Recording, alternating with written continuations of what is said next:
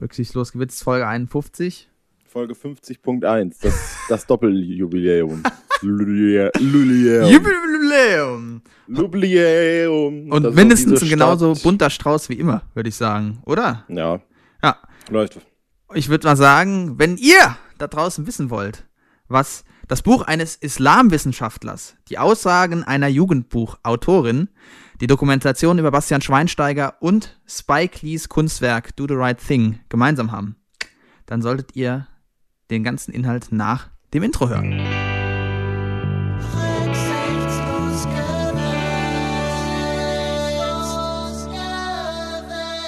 Und ich bin hochgespannt, Mensch. Also ich, es ist ja eine, eine weniger fesselnde äh, Einleitung hätte die nicht einfallen können. Super, weil, ne? äh, Ja. Nee, eigentlich eine mehr fesselnde, weil das ist ja wirklich, also ich, ich bin ja völlig out of, out of my body. Bist selber Ähm, schon gespannt, ne, was aus dir heraus sprudelt heute. Richtig. Und ich bin auch ganz äh, äh, irritiert jetzt, weil ich gar nicht weiß. Ich glaube, wir, wir sagen es dann doch nochmal für alle, die beim Intro vielleicht noch kurz gepennt haben. Selbstverständlich. Ähm, wir reden heute über J.K. Rowling, Mhm.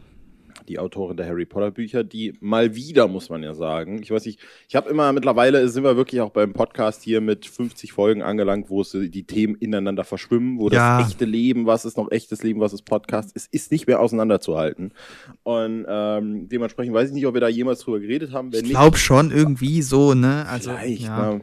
ich weiß auch nicht mehr genau. ähm, Auf jeden Fall privat. Das können wir, das ist klar. Das bestimmt. Äh, dann haben wir noch, ähm, ja, semi-aktuelle Sachen äh, mit Filmen aus 89, nämlich Spike Lee's Do the Right Thing, der jetzt auch einen neuen Film auf Netflix hat, den wir beide noch nicht gesehen haben. nee, Vielleicht dann was für die nächste Folge, eventuell. genau, habe ich auch noch gedacht. Äh, und, und wir könnten in dem Sinne gerade noch, oder haben wir ja auch schon außerhalb vom Podcast drüber geredet, äh, ein paar Themen aufarbeiten, die bei uns so ganz blöd immer zwischen den Folgen passiert sind. Also was in dem Fall, das ist schon, das ist schon so oft passiert, ne, dass wir nie am, am Höhepunkt eines Themas aufnehmen, sondern entweder kurz davor oder kurz danach, aber nie, wenn es gerade irgendwie hochkocht. Nee, genau. äh, Immer dann, wenn es nicht mehr relevant ist, dann sind wir Richtig. zur Stelle und geben unseren Genau. Senf noch dazu. Wobei ich dich da direkt schon rette und sage, dieses Thema ist natürlich nie nicht relevant an der Richtig. Stelle. Und wir haben es auch schon thematisiert.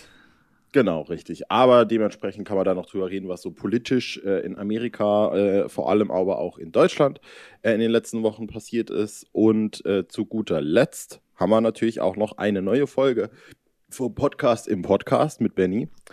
Äh, mit einem neuen Buch, das äh, ich mir auch wieder zu Gemüte geführt habe. Mhm. Äh, auf be- bestimmte Art und Weisen, muss man natürlich dazu sagen. Richtig, nämlich auch Und- Blinkist. Äh, und ähm, genau, ansonsten, was waren hier, habe ich irgendwas vergessen? Äh, nee, aber du willst, ich glaube, da, womit du gerade anfangen wolltest, ist mit der Schweinsteiger-Doku. Stimmt, ist richtig. Erzähl mal ein ist bisschen. Richtig. Was war denn Können da los? machen. Für alle Uninformierten, es gibt jetzt eine Schweinsteiger-Doku auf Amazon Prime zu schauen. Von niemand Geringerem produziert als Till Schweiger. Till Schweinsteiger. Äh, Till na, na. ja genau, ist äh, irgendwie, aber Regie macht jemand anderes, weiß ich jetzt gerade nicht, Weiß wer das war, ja. aber ist auf jeden Fall nicht äh, Till Schweiger selbst. Kannst ja gleich einfach reinbrüllen.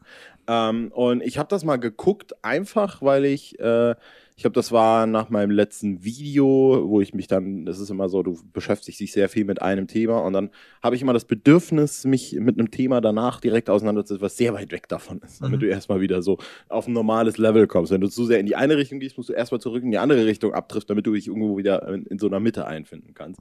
Deswegen dachte ich, ja komm, Schweinsteiger, lass, la- lass doch mal gönnen. Zumal ich dazu vielleicht jetzt keine Vorgeschichte auch noch sagen muss, ich eine sehr lange Zeit wirklich sehr, sehr Fußball interessiert, weil ich glaube, das war auch in diesem Podcast schon zu hören. Als wir da angefangen haben, war das gerade noch so eine, eine Sache, die da passiert ist. Aber irgendwann so um 2018, die WM rum, danach, irgendwann, war bei mir wirklich der Punkt, wo ich gedacht habe, so, ich habe da eigentlich keinen Bock mehr drauf. Und habe dann auch gemerkt, ich habe, glaube ich, zu viele Hobbys so. Und ein Hobby muss gehen. Und da habe ich gedacht, komm, Fußball ist, ist, ist mir egal. Und dann habe ich gedacht, so, ja. Und seitdem auch wirklich, ich habe gestern noch mit dem guten Max, Grüße an der Stelle, drüber geredet, der Sali. gefragt hat, wirklich, äh, du hast jetzt nichts mehr mit Fußball? Ich so, nee, gar nichts. Null. Wann hast du das letzte Spiel geguckt? Ich so, keine Ahnung, vor drei Jahren oder so, vor zwei Jahren, weiß ich nicht.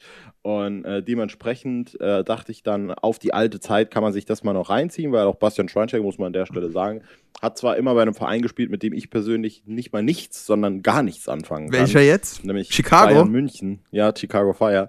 ähm, aber ähm, ich mochte den irgendwie immer ganz gerne und äh, dachte, ich gucke mir das mal an. Und, äh, Kannst du noch den Untertitel, den Untertitel der Dokumentation bitte sagen? Oh, wie war es dann? Irgendwas mit Legende, ne? Ja. Vom, vom, von nichts zur Legende oder sowas? Ich- Vom, Von Ende bis Legende? oh, stimmt, von Legende glaub- bis Ende. Irgendwie so, ja. oh, scheiße. sowas. Komm mal, ich guck's, google's schnell und erzähl ruhig weiter. Ja, ja. Und äh, das war dann auch ein ganz, hat sich herausgestellt als ganz äh, spaßiges sozusagen Konglomerat an Erinnerungen, die man an all die Jahre hatte, weil ich sag mal so, Von Anfang Von bis Legende. So natürlich, von Ende Ah, bis Legende. so. Was für, oh, wie doof. Von Anfang bis Legende, ja. ja, was weiß ich. Hm, Hat sich dann auch herausgestellt als ganz schönes Konglomerat äh, an Erinnerungen, die ich da gesammelt habe zwischen, ich nenne es, sag jetzt mal, 2006 bis 2018. Das war so eine Periode quasi, in der mich das sehr beschäftigt hat. Ähm, und darüber hinaus war das aber Riecher Schrott, ehrlich gesagt. Gut, Echt? Riecher Schrott ist jetzt auch übertrieben, aber es war halt wirklich, also, das habe ich dann auch im, im Zuge dessen ganz oft gelesen. Ne? Wir haben es schon angedeutet von Till Schweiger.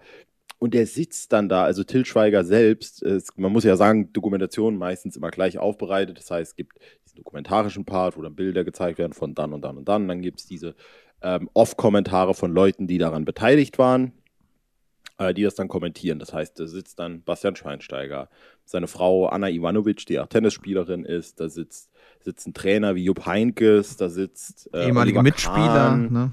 äh, Miroslav Klose, Holger Badstuber, Mhm. ah, muss ich jetzt nicht alle nennen, äh, bliblablub. Und dann sitzt da aber auch Till Schweiger. Ne? Und Er hat Ich sich sag einfach mal mal so so, reingebucht.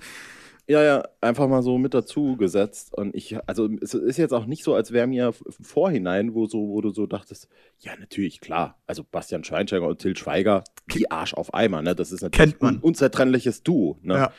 Ja. Ähm, und da hätte ich noch eher gedacht, das war so ein Gedanke, den ich hatte, weil, äh, weiß nicht, ob das noch so allgegenwärtig ist, aber als 2014 die WM gewonnen wurde, war ja Paul Ripke dabei und hat diese Fotos gemacht, ne, der Fotograf. Und da dachte ich noch so aus Gag, ähm, ich glaube, ich hätte es mehr nachvollziehen können, wenn Paul Ripke da gesessen hätte und irgendwas dazu, zu, auch zu Sachen gesagt hätte, die gar nicht irgendwie, wo er nicht dabei war, als Till Schweiger. Weil Till Schweiger war dann auch wirklich so der Stichwortgeber, der dann einfach nur so reingeschnitten wurde und dann so, ja, also das ist eine absolute Legende. Da muss man auch sagen, da war ich damals da und da und da und da und da habe ich da im Hinter hinten gesessen und habe irgendwie gegrillt und dann hat er dies und das gemacht und das war ja hervorragend. So. Und alle anderen erzählen aus diesen Situationen heraus, weißt du, Uli Hoeneß und was weiß ich. Ja, ja, ja. Und, ähm, er kommentiert das, ist so wie so einfach, als, Ja. als bräuchte es noch jemanden, der alles einordnet. Irgendwie. Ja, ja, als hättest du wirklich so jemanden äh, au- auf der Straße noch kurz so wie in dem Vielmann-Spot irgendwie äh, gesammelt und dann so, schön, Bastian Schweiger, was können Sie dazu sagen?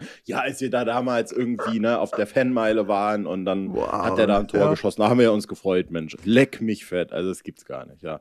Und ansonsten will diese Dokumentation zum großen Teil halt den äh, Status der Fußballlegende einzementieren, was ich auch ein bisschen seltsam finde äh, weil, das muss man ja auch mal sagen, das kommt einem nicht mehr so vor, aber Bastian Schweinsteiger hat seine Karriere vor einem halben Jahr, vom bisschen mehr als einem halben Jahr beendet Mhm. äh, in Chicago.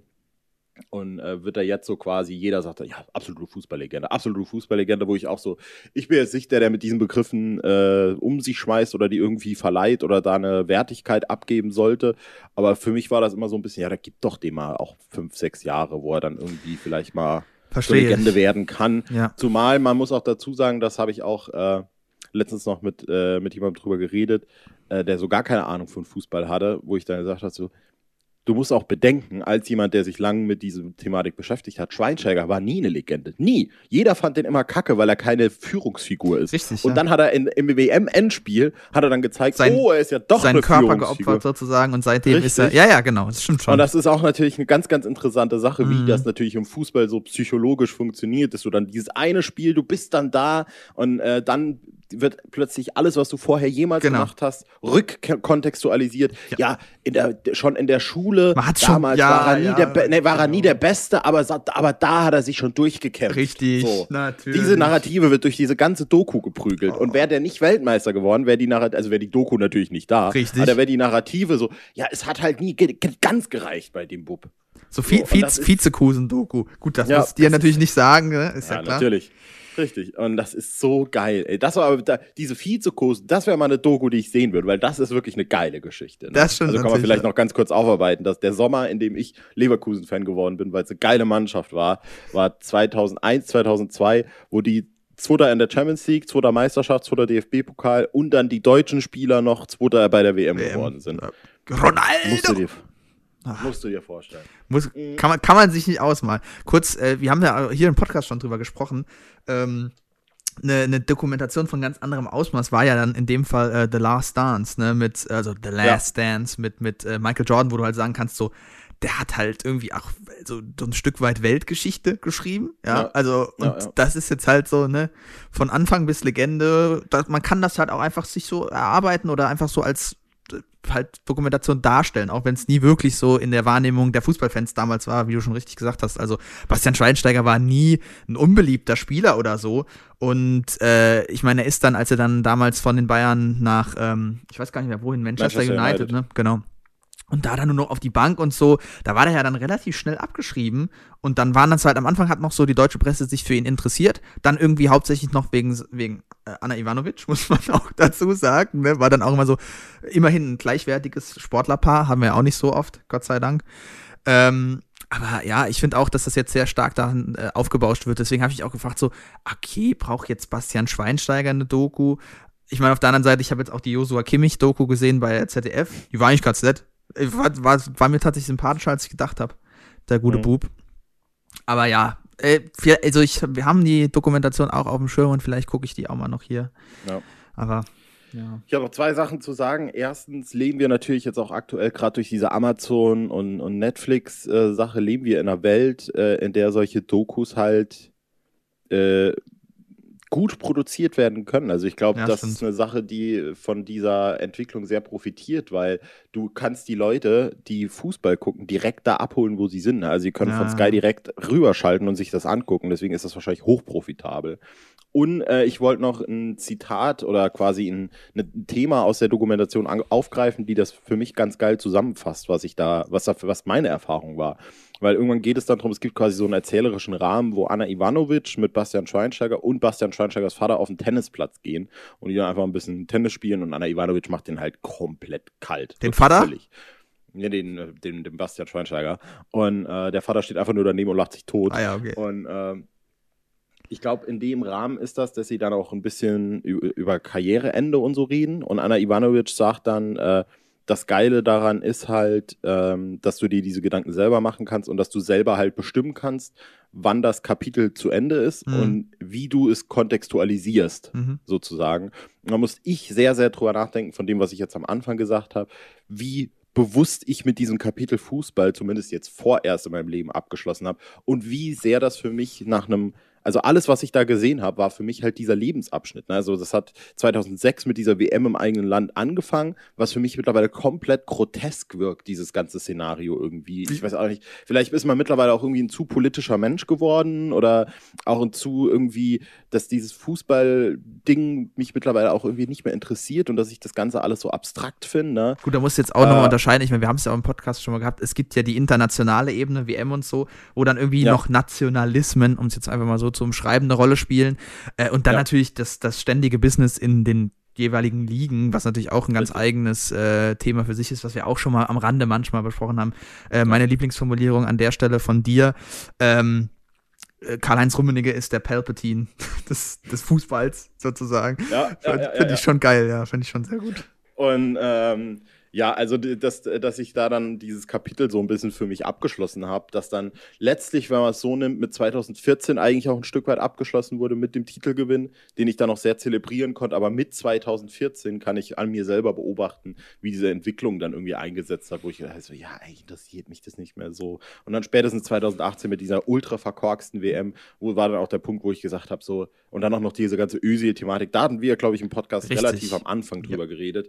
Und äh, da war dann der Punkt, wo ich gesagt habe, äh, ist jetzt auch gut. Und das, das, das hing, hing so ein bisschen noch in mir drin und das fand ich schön. Und an der Stelle, bevor ich das vergesse, Benny, wir haben, glaube ich, irgendwann die Tage Zweijähriges gehabt. Also an der Stelle Glückwunsch. Ah, danke schön. Ja, stimmt. Muss ich. Ich habe eben, als du schon gesagt hast, 2018, ich gucke so auf den Kalender und denk so, verdammt ja. nochmal. Na gut, aber. irgendwann um die Zeit angefangen. Ich meine, 51 Folgen machst du ja auch nicht halt in einem halben Jahr, ne?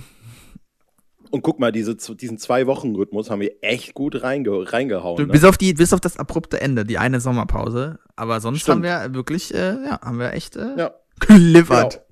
Genau. Und äh, damit ich jetzt nicht die Leute hier mit einem, äh, ja, ich sag mal, Streaming-Service äh, Fail rauslasse, dachte ich, ich ähm, nehme das noch zum Anlass, um auf die andere Seite zu springen und äh, im wahrsten Sinne auf die andere Seite, weil wir springen von Amazon auf Netflix und äh, sagt den Leuten da, was sie gucken sollen, lieber, weil da Bitte? ist was, was äh, Stichwort, äh, auch da wirst du jetzt vielleicht ein bisschen hoch äh, äh, dich aufrichten, ja. wenn ich sage, genau, äh, wenn ich sage, Stichwort Authentizität. Oh.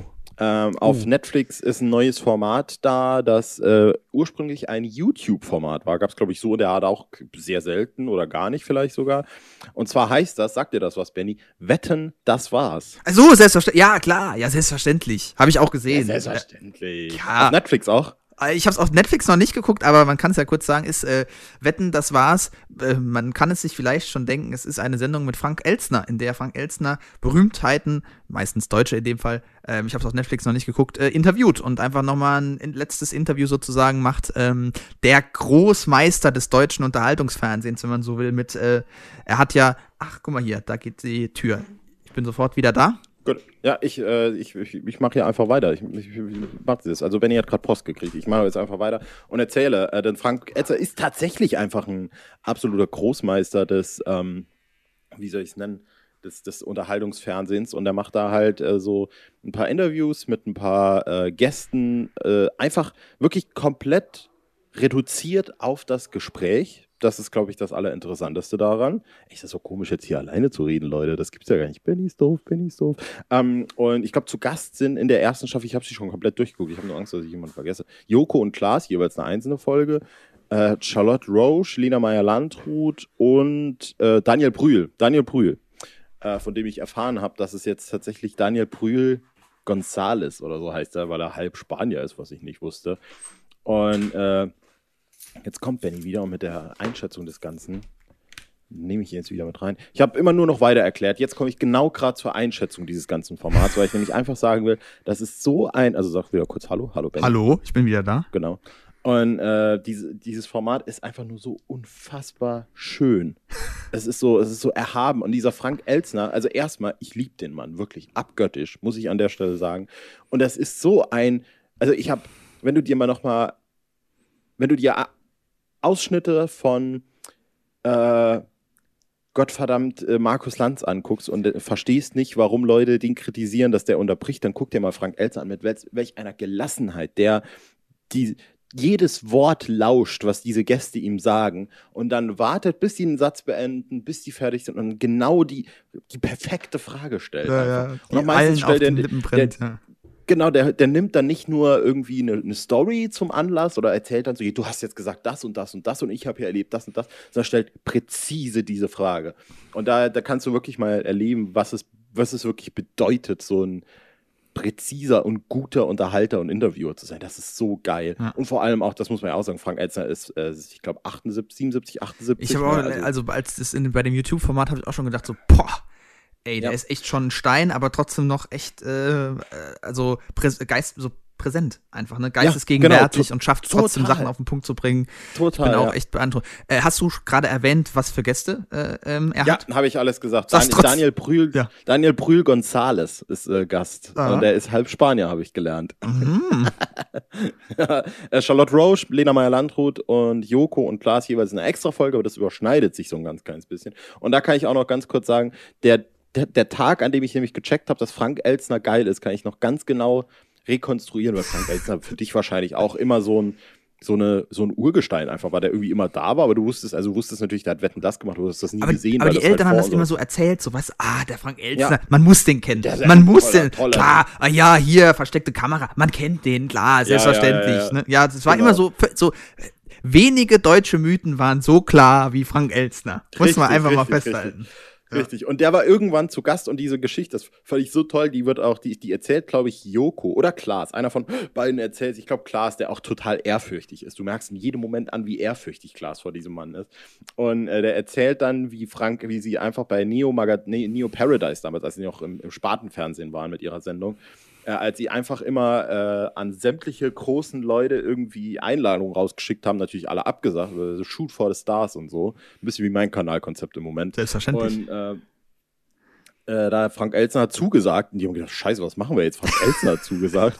Und äh, dann haben die plötzlich irgendwie, das war die Zeit, wo die, äh, weiß ich, ob das Leute noch kennen, wo die so ein Pupsspray rumhantiert haben. Und äh, dann ist Frank Elzner plötzlich durch, die, durch dieses Studio mit Pupsspray gelaufen, hat die alle mit Pupsspray ge- weggesprüht. Und das habe ich damals gesehen. Gedacht, Alter, wie geil ist denn bitte Frank Elzner? den Schalk im Nacken, ne? Ja. Aber hallo. Ja, Übrigens Ja. kann man auch an der Stelle erwähnen, komm, dann machen wir jetzt noch den, den Frank Elstner Rum Umschlag, müssen wir jetzt einfach beenden. Ähm, eines deiner größten Lieblings-YouTube-Phänomene, wenn ich es mal so benennen will, äh, Florentin Will.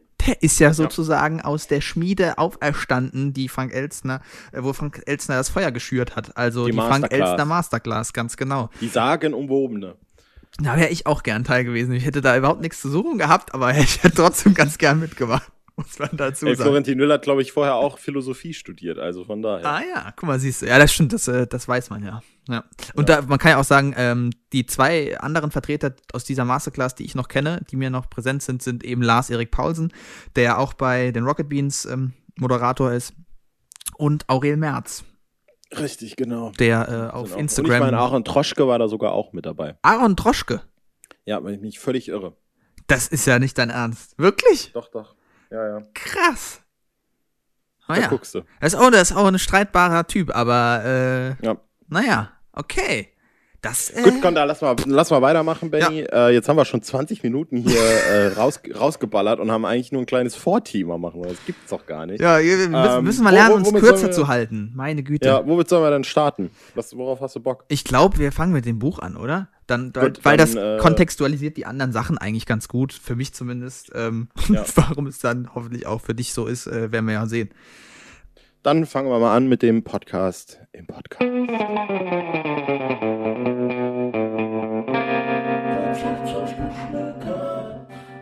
Mit Benjamin. Willkommen! So, heute habe ich was ganz Besonderes mitgebracht. Ich fange mal an wie Elke Heidenreich. Die hat auch immer so angefangen. Mein Vorbild. Nee, so, Die Spaß. Frage ist dann, ob ich Mar Marcel Reich-Ranitzky dann machen Ja, sollte. Oder so. den musst du machen, ja, selbstverständlich. Ja. Ähm, nee, ich habe äh, dieses Mal ein Buch mir überlegt, was auch wieder ziemlich aktuell ist. Es ist zwar aus dem Jahre 2018, aber es ist eine sehr, sehr ähm, scharfe Zeitdiagnose. Es heißt Die Vereindeutigung der Welt über den Verlust an Mehrdeutigkeit und Vielfalt von Thomas Bauer. Der ist Islamwissenschaftler und Arabist, also äh, interessant, dass so jemand sich damit beschäftigt, also mit dem Thema Vereindeutigung und mit dem Thema Ambiguität, Mehrdeutigkeit. Und ich habe da auch mal wieder äh, so eine kleine, aber feine Liste an den werten Marius geschickt, der sich damit beschäftigen sollte. Und die erste Frage ist natürlich, hast du schon mal jemals vorher von diesem Buch gehört? Irgendwas Ja, davon? im, im, im Podcast halt hier, als du gesagt hast, das machen wir demnächst. Super, sehr witzig. nee, aber ansonsten nicht natürlich. Ich bin, ich bin äh, Zigeuner. Was, was erwartest du von den Ja, nee, ist schon klar, aber ich meine, dass, dass du das Buch selber nicht gelesen hast, weiß ich ja.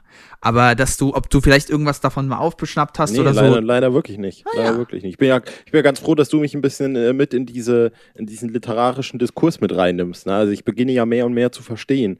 aber ich bin ja trotzdem immer noch ein, äh, ein Laie, ein Amateur. Ja, ja, aber nichtsdestotrotz, also erstens mal machen wir das schon gemeinsam, das kriegen wir hin, dich da auf den Stand der Dinge sozusagen zu bringen. Wie lieb, wie lieb. Ähm, aber ja, ich hätte da sein können, dass du das aufschnappst, weil das Thema, was er in diesem Buch anspricht, nämlich Mehrdeutigkeit und Vielfalt, beziehungsweise den Verlust der beiden ähm, Dinge. Das ist halt ein Thema, was in letzter Zeit generell relativ bekannt ist. Also man kennt das in verschiedenen ähm, Versionen und in verschiedenen Ebenen. Einerseits, wenn man von der Natur spricht, der Arten, die Artenvielfalt geht zurück, vor allem das Insektensterben wird ja im Moment oft bedauert. Ähm, und Thomas Bauer zeigt in seinem Buch, dass es eben auch in der Ebene der Kultur, beispielsweise der Sprachen, Sprachen, die immer weniger werden, also Dialekte und so, die zurückgehen. Und inwiefern wir eben in einer Welt der Vereindeutigung oder zumindest in einer Zeit der Vereindeutigung leben. Und ähm, das ist sozusagen seine Kernthese. Also die Kernthese ist, dass wir als Menschen dazu tendieren, Sachen zu vereindeutigen. Und ich glaube, ich mache jetzt einfach mal so ein kurzes Referat am Anfang, worum es in dem Buch genau geht, was ja. die Kernbegriffe sind, und damit, damit wir dann so eine gewisse Basis haben. Also der Kernbegriff ist ja erstmal Ambiguität. Das ist ein Begriff für Phänomene ähm, der Mehrdeutigkeit oder der Unentscheidbarkeit, wo es vage Sachen gibt. Er gibt ein richtig geiles Beispiel in seinem Buch, und zwar das Motto eines Schützenvereins ist folgendes. Schießen lernen, Freunde treffen. Ist halt super, ne? Richtig schön mehrdeutig, funktioniert genauso wie der Witz treffen sich zwei Jäger im Wald, beide tot. Ähm, also da gibt's eine gewisse Ambiguität. Ähm, Ambiguität ist etwas, was die Welt generell auszeichnet, was menschliche Äußerungen auszeichnet. Es gibt zwar das Bestreben nach Eindeutigkeit, aber grundsätzlich sind viele Dinge, Gesichtsausdrücke und so weiter und so fort, kulturelle Erzeugnisse in vielerlei Hinsicht meistens ambig. Ähm, was es dann gibt, ist ein Konzept, was er von einer Psychologin, die heißt, die hat den wundervollen Namen Else Frankel Brunswick, auch ein sehr schöner Name, die hat vor äh, 70 Jahren, 19 49, also vor 71 Jahren, ähm, das Konzept Ambiguitätstoleranz entwickelt. Und das ist grundsätzlich die Fähigkeit, Mehrdeutigkeiten auszuhalten und mit diesen umgehen zu können. Also sich damit äh, nicht sozusagen äh, sich daran zu stören, dass irgendwas auch zwei Bedeutungen haben könnte, sondern dass man sagt, ja, das ist voll in Ordnung. Ich kann das sogar verstehen. Ich kann sogar sagen, es hat beides irgendwie eine Gleichwertigkeit. Und diesen Begriff Ambiguitätstoleranz ist, man kann es sich schon denken, der Begriff Ambiguitätsintoleranz gegenübergestellt. Das ist eben das Nichtvorhandensein dieser Fähigkeit, beziehungsweise das Bestreben, alles vereindeutigen zu wollen. Man will von allem genau eine Meinung haben, genau eine Richtung haben, man will genau eine Antwort haben, oder nicht nur eine, aber zumindest dann zwei, die ganz klar sind, also schwarz und weiß. Ähm, wenn wir über die Digitalisierung vielleicht noch kurz sprechen, da findet sich natürlich dieses Bestreben. Und generell ist eben die äh, Diagnose von Thomas Bauer, dass die Menschen zur Zeit oder zumindest unsere Kultur stark in die Vereindeutigung rein, äh, in die Vereindeutigung ähm, vorantreibt. Und das ist auch relativ anthropologisch konstant insofern, als dass es halt einfach sehr anstrengend ist, sich mit Ambiguitäten auseinanderzusetzen, weil man dann eben mit anderen verschiedenen Optionen auskommen muss. Und wenn man alles eindeutiger hat, ist es für den Verstand sozusagen einfacher, ökonomischer und dadurch leichter. Deswegen muss man das auch trainieren. Das ist auch vielleicht das Schlussangebot, auf das wir nachher zu sprechen kommen ähm, wie Thomas Bauer sich das vorstellt, wie man aus dieser Vereindeutigung rauskommen könnte. Ich glaube, das ist erstmal so ein guter Überblick, bevor ich jetzt alle tot laber, aber das ist so im Grunde der Grundtenor, die Grundthese des Buches. Genau. So, und ich habe dir ja auch ein paar ähm, Sachen, das wäre gerade ganz sinnvoll für mich zu wissen, was du dir eigentlich so angehört hast, beziehungsweise ob du was gelesen hast und ähm, ob du erstmal mit dieser These was anfangen kannst, ob du da selber schon mal Erfahrungen mitgemacht hast und so weiter und so fort. Mhm. Also zum einen habe ich ähm, äh, natürlich äh, ganz strebsam äh, das das ausführlichste deiner Vorschläge mir zu Gemüte geführt, weil ich es auch, ich habe es gelesen, habe direkt gedacht, ach, weißt du, es hat mir beim letzten Mal gut gefallen, mhm. das mache ich nochmal. Hier von deiner guten Freundin, ich weiß leider nicht, wie sie heißt. Alexandra Tobor und der Podcast heißt In trockenen Büchern. Ist ein wirklich toller genau. Podcast. Man könnte meinen, ich kopiere einfach alle Bücher von da. War letztes Mal ja der Fall. Wobei, nee, stimmt nicht. Hübel hat es ja nicht gemacht. Hübel hat es ja nicht gemacht, aber ja. Ähm, genau, den habe ich auf jeden Fall gehört. Dann habe ich dieses kurze Zusammenfassungsvideo geguckt, mm. wo du mir geschrieben hast mit der Kernaussage. Ich weiß nicht mehr, wie der Kanal hieß. Das war von ähm, SRF. Und ich hatte noch irgendwas gelesen, aber ich weiß nicht mehr was. Ich, ich, weiß es wirklich nicht mehr. Was vom Spiegel? War da, war da, war da was vom Spiegel mit mhm, dabei? Da, da ging es um Herkunft. Das, die, Fra die, Frage, wo kommst du her? Stimmt, genau, ja. richtig. Das hatte ich da noch gelesen und dann hatte ich gedacht, so, ich habe äh, ein, äh, ein, äh, ein Bild davon quasi so ein bisschen, was das ist. Mhm. Und wollte dann eigentlich noch vorm Podcast was lesen, damit ich wieder reinkomme, aber du hast mich jetzt so schön auch wieder mit da reingebracht.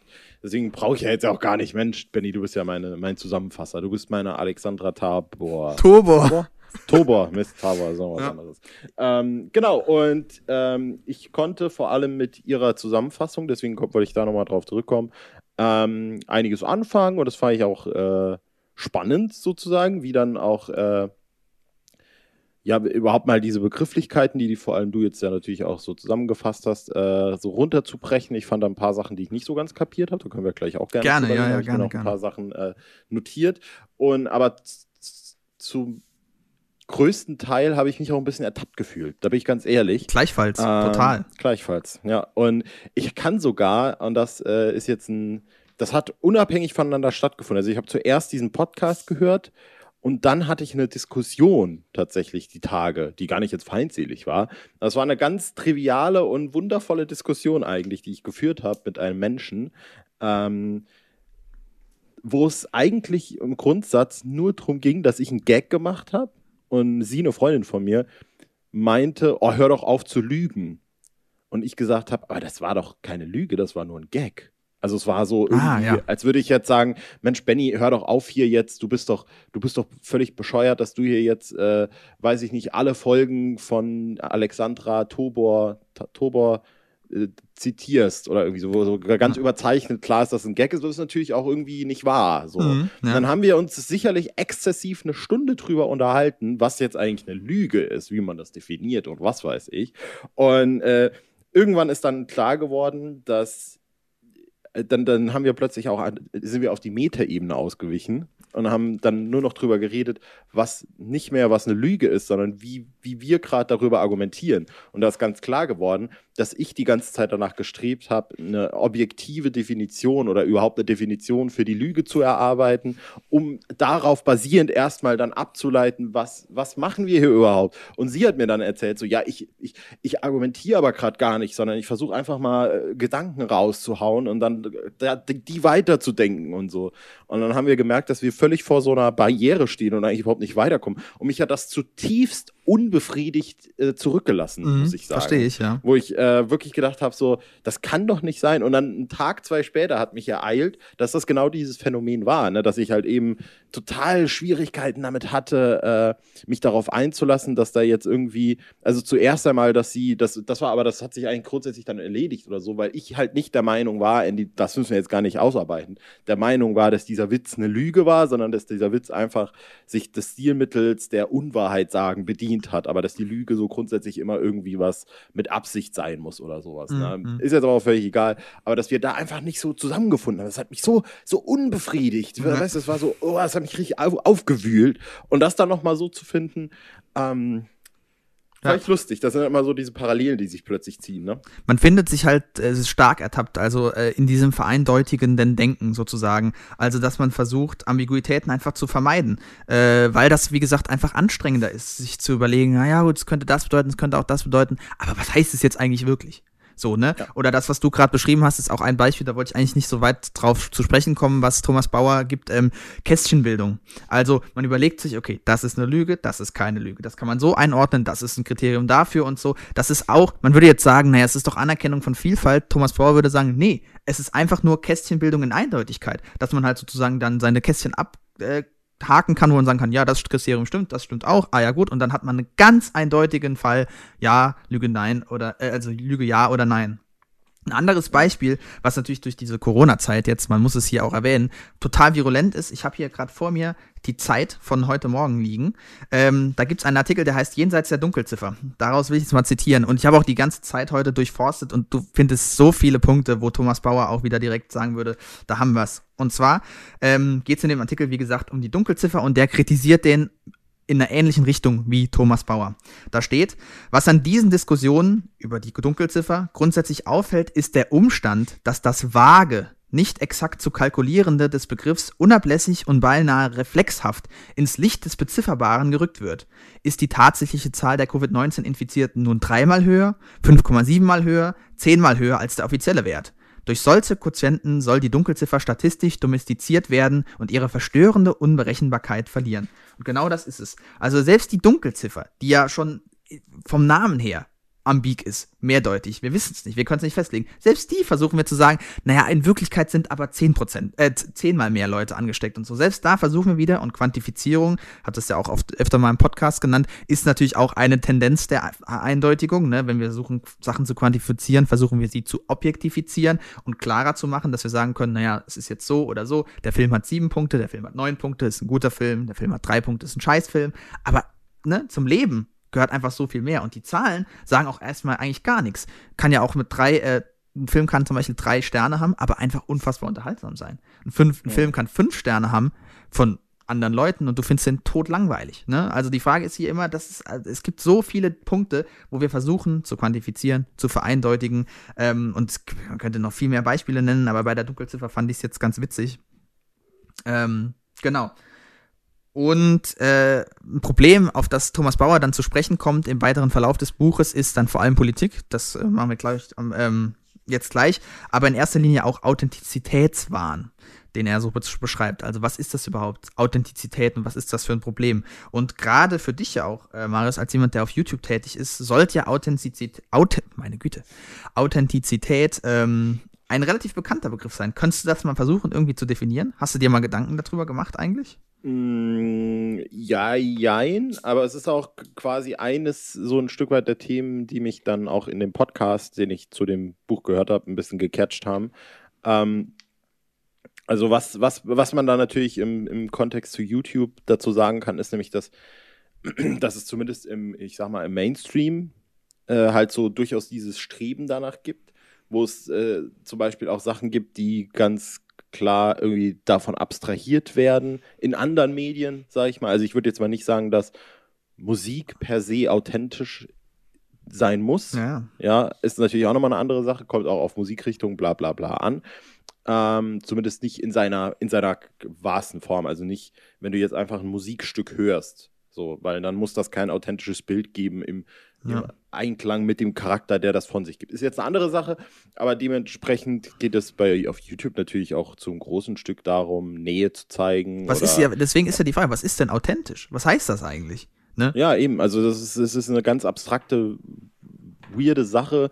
Ich denke jetzt zum Beispiel, ich kann es natürlich auch immer irgendwie aus meiner persönlichen Warte da betrachten, äh, in der ich sage, äh, dass ich das Gefühl habe, dass Leute mir sagen würden, dass ich authentisch bin. Mhm vielleicht aus dem Grund heraus, dass ich einfach die Themen behandle, die ich behandeln will, weil ich mir da nicht vorschreiben lasse, was ich mache mhm, mhm oder so. Mhm, mhm. Ich würde da entgegenbringen, vielleicht jetzt, das ist natürlich dann wieder die, die, die Gegenbewegung sozusagen, dass das, was auf meinem YouTube-Kanal stattfindet, halt nicht ich bin, sondern eine super krass destillierte Version von dem, was ich bin, die auch vor der Kamera sitzend sich 100% dessen bewusst ist, vor der Kamera zu sitzen. Ja. Und dementsprechend ist, vielleicht kann man insofern argumentieren, schon gar nicht authentisch sein kann. Es ist vielleicht ein authentisches Bild dessen, also vielleicht kann man da die Abgrenzung machen. Ich sitze zwar vor der Kamera und bin anders, aber ich sitze nicht vor der Kamera und denke, jetzt sitze ich vor der Kamera und muss anders sein, ja. sozusagen. Ne? Also. Ich meine, was du schon ja, erwähnt hast, äh, wenn ich kurz darf. Ja, ja gerne, gerne. Äh, gerne. Ist, ähm, es ist eine Zuschreibung. Mhm. Man sagt sehr selten, also in, in der deutschen Sprache sind auch die Formulierungen, ich bin authentisch, kommt einem doch irgendwie schon komisch vor. Oder wir sind mhm. authentisch, das sagt man nicht. Man sagt, du bist authentisch, er ist authentisch. Wenn man sagt, wir sind authentisch, dann versucht man das irgendwie klar zu machen, so. Aber normalerweise gibt, ist es einfach immer eine Zuschreibung. Und äh, Bauer hat dafür auch ungefähr eine Definition. Das ist, die ist richtig geil. Bei authentisch. Und zwar, es handelt sich um eine Eigenschaft eines Menschen, der, obwohl er wie jeder Mensch ein echter Mensch ist, dennoch nicht ohne weiteres auch ein authentischer Mensch ist. Denn ein authentischer Mensch ist irgendwie mehr. Der ist irgendwie mhm. noch mal ehrlicher, noch mal, wie du schon sagtest, näher. Also der nimmt kein Blatt vor den Mund, der beschäftigt sich mit den Dingen, die ihn wirklich nur interessieren, der verstellt sich nicht. Und es ist grundsätzlich eben diese Idee, dass es sowas wie das innere Selbst gibt, einen inneren Kern und der ist echt der ist authentisch und der kann nicht verändert werden von Gesellschaft und von anderen und der zeigt sich von Zeit zu Zeit, wenn wir emotional ausbrechen und so weiter und so fort. Und ähm, Jetzt können wir auch kurz auf die Schweinsteiger-Doku auch wieder zu sprechen kommen, weil ja. es gab dann in der Zeit von letzter Woche, ähm, man könnte meinen, ich habe die Zeitung abonniert. Ähm, auf jeden Fall gab es da einen Artikel von Til Schweiger, in dem er auch über diese Dokumentation gesprochen hat. Und er sagt über Bastian Schweinsteiger folgende Worte. Mit Bastian war das vom ersten Tag an so, das ist ein durch und durch ehrlicher Kerl. Und diese Formulierung, durch und durch ehrlich, ich behaupte jetzt einfach mal, es ist mehrdeutig, aber das geht schon in die Richtung authentisch. Und dann sagt er auch noch, aber bei Bastian geht es darum, dass er ein verletzlicher Mann ist. Ein emotionaler und jetzt das Wort durchlässiger Mann. Er ist aufrichtig. Ne? Und da hast du es schon wieder. Also du hast einfach schon wieder dieses Gefühl, ja, da geht es um irgendwie sowas, sowas Authentisches. Ne? Der ist ehrlich, der, der ist durchlässig, der zeigt sich auch verletzlich, aber er zeigt seinen inneren Kern. Und jetzt kann man sich natürlich fragen, was hat das jetzt mit Vereindeutigung zu tun? Und die Antwort von Thomas Bauer wäre, naja, normalerweise ist es so, dass wir als Menschen, ähm, er bezieht sich da auch auf Joffman, in verschiedenen sozialen Situationen verschiedene Rollen bekleiden. Ja, zum Beispiel reden wir beide hier im Podcast, wenn die Mikrofone an sind, ganz anders, zum Beispiel dialektfrei, als wenn wir ja. uns normal unterhalten. Das ist wirklich wie so ein Schalter, den wir umlegen oder anlegen. Ja. Je nachdem. Und ähm, wo die Authentizität in dem Fall hilft, ist eben, dass man sagt, naja, es gibt halt diesen einen inneren Kern, das eine eindeutige, das ist jemand und da muss man sich nicht damit auseinandersetzen, dass er sich in der Situation so fällt, in der anderen anders, dass Menschen ihre Meinung ändern über Jahre, dass sich vielleicht ein Charakter verändert oder so. Ist natürlich jetzt eine schwere These, da gibt es auch einige Forschungen und Ideen dazu. Vielleicht lassen wir den Charakter mal außen vor. Aber grundsätzlich, dass Menschen einfach auch ihre Meinungen ändern und dass Menschen vor allem widersprüchlich handeln über den Verlauf ihres Lebens, weil Menschen Sachen vergessen und so. Und da sozusagen stürzen sich viele Leute eben drauf und sagen, naja, die Authentizität hilft uns dabei, irgendwie so einen Pfahl in den Boden zu rammen, wo man sagen kann, das bin ich oder das ist der oder das ist die. Und das ist auch wieder so eine Tendenz des äh, Vereindeutigens. Ja. Mhm. Ich habe das gerade schon angesprochen äh, bezüglich Musik. Da war in dem Podcast, ich weiß nicht, inwiefern das auch noch äh, äh im, im Buch oder in den Abhandlungen von Thomas Bau eine Rolle spielt. Aber vor allem auch, wenn es um Kunst ging. Das ist spielt äh, großen Raum. Da, ja, äh, Gab es da ein paar Abhandlungen, die ich ziemlich interessant fand, wo, helf mir da auch bitte, es ist nämlich schon ein paar Tage her, als ich es gehört habe, wo es vor allem auch äh, um Mehrdeutigkeit von Kunst ging. Hm. Wo es auch darum ging, dass äh, zum Beispiel äh, Kunstwerke und, und Kunst oder Musik und, und Serien und Filme darauf ausgelegt sind und werden, dass sie sehr mehrdeutig äh, interpretierbar sind, sage ich jetzt mal. Und ich mache jetzt mal kein großes Geheimnis drum, weil eigentlich, wenn man wenn es gesehen hat, weiß man, worum es in meinem nächsten Video geht. Das habe ich nämlich am Ende meines aktuellen Videos angekündigt. Äh, ich werde mich mit deutscher Popmusik beschäftigen. Ähm, und das war ein sehr guter Anstoß mhm. äh, sozusagen nochmal weiter dahin, wo es nämlich eben auch äh, um die Musik, ich werde das jetzt mal nicht noch krass weiter offenlegen, weil ich auch noch im Brainstorming-Prozess ein bisschen drin bin, wo es eben auch darum ging, äh, geht, ging nach wie vor eine möglichst breite Masse anzusprechen, die möglichst klar ihre eigenen äh, Gefühle da rein projizieren kann. Also da wird nichts Spezifisches beschrieben, da wird nichts nichts angesprochen, nichts ausformuliert, sodass das möglichst auf der einen Seite könnte man sagen, möglichst unauthentisch, aber auf der anderen Seite auch möglichst authentisch. Vielleicht ist das dann nochmal ein, äh, ein, ist ein interessanter Sonderfall dafür, ja. wie, äh, wie, äh, äh, ja, wie, wie zweischneidig das Ding ist und wie ne, sehr nah es beieinander liegt, weil das so im, im, einen, im einen Moment will Mark Forster natürlich 194 Länder auf dieser Welt bereisen äh, aber auf der anderen Seite macht er das halt nur, weil er irgendjemanden sehr liebt. Und das ist dann doch nochmal, das ist so spezifisch und verallgemeinern zugleich, dass du es eigentlich überhaupt gar nicht fassen kannst. Also mhm. kannst, das ist auch im Moment gerade ein Problem, vor dem ich stehe. Du kannst das überhaupt nicht anpacken irgendwo. Und das ist auch sehr interessant, dass dieser Vergleich dann kam, ähm, dass du eben so eine, ja, so eine Verallgemeinerung davon hast, wie Kunst passiert. Und letztlich ist es das ja auch. Und das ist auch nochmal das Interessante, was ich da mitnehme. Auch wenn das mainstreamiger Blödsinn ist, mit dem man vielleicht nicht nichts anfangen kann, auch wenn ich jetzt mal so sage, irgendwelche blöden Netflix-Produktionen, irgendein Adam Sandler-Film. Letztlich ist der, der, der Kern, aus dem die alle entwachsen, ist, dass diese diese Kunstformen daraus entstanden sind, dass Menschen über irgendwas klagen wollten, dass die irgendwelchen anderen Menschen irgendwelche Erfahrungen zeigen wollten. Mhm. wenn du es jetzt mal ganz, ganz differenziert betrachtest, nehmen die das einfach und um es mit Ian Malcolms Worten aus Jurassic Park zu sagen, sie nehmen es, sie kleben einen Preis drauf und verhökern es. Sie verhökern es einfach nur für Geld und machen ein Produkt draus. Ja. Und das ist super interessant. Ja, das ist eine, eine der Sachen, die er äh, anspricht. Also generell, das, was du jetzt genannt hast, ist natürlich schon alles äh, äh, großer Diskurs, großes, weites Feld, in dem es darum geht, ähm, ist jetzt vielleicht diese Gleichgültigkeit, diese Projektionsfläche auch eine Art von Vereindeutigkeit, weil man halt irgendwie sich selbst darin finden kann, weil man ähm, sich, also man sozusagen authentisch in den Sachen, die man konsumiert, auch finden kann. Das ist auch ein Punkt, den Thomas Bauer anspricht. Das ist auch so eine, eine Konsumkritik insofern, als dass ähm, also scheinbar geht ja Vielfalt zurück, aber ich kann ja 80 äh, Millionen verschiedene Joghurtsorten kaufen zum Beispiel. Und äh, also im Konsum geht die Vielfalt definitiv nicht zurück. Scheinbar. Zumindest ist es eigentlich auch immer derselbe Joghurt, nur mit einem bisschen anderen Geschmacksstoff und so.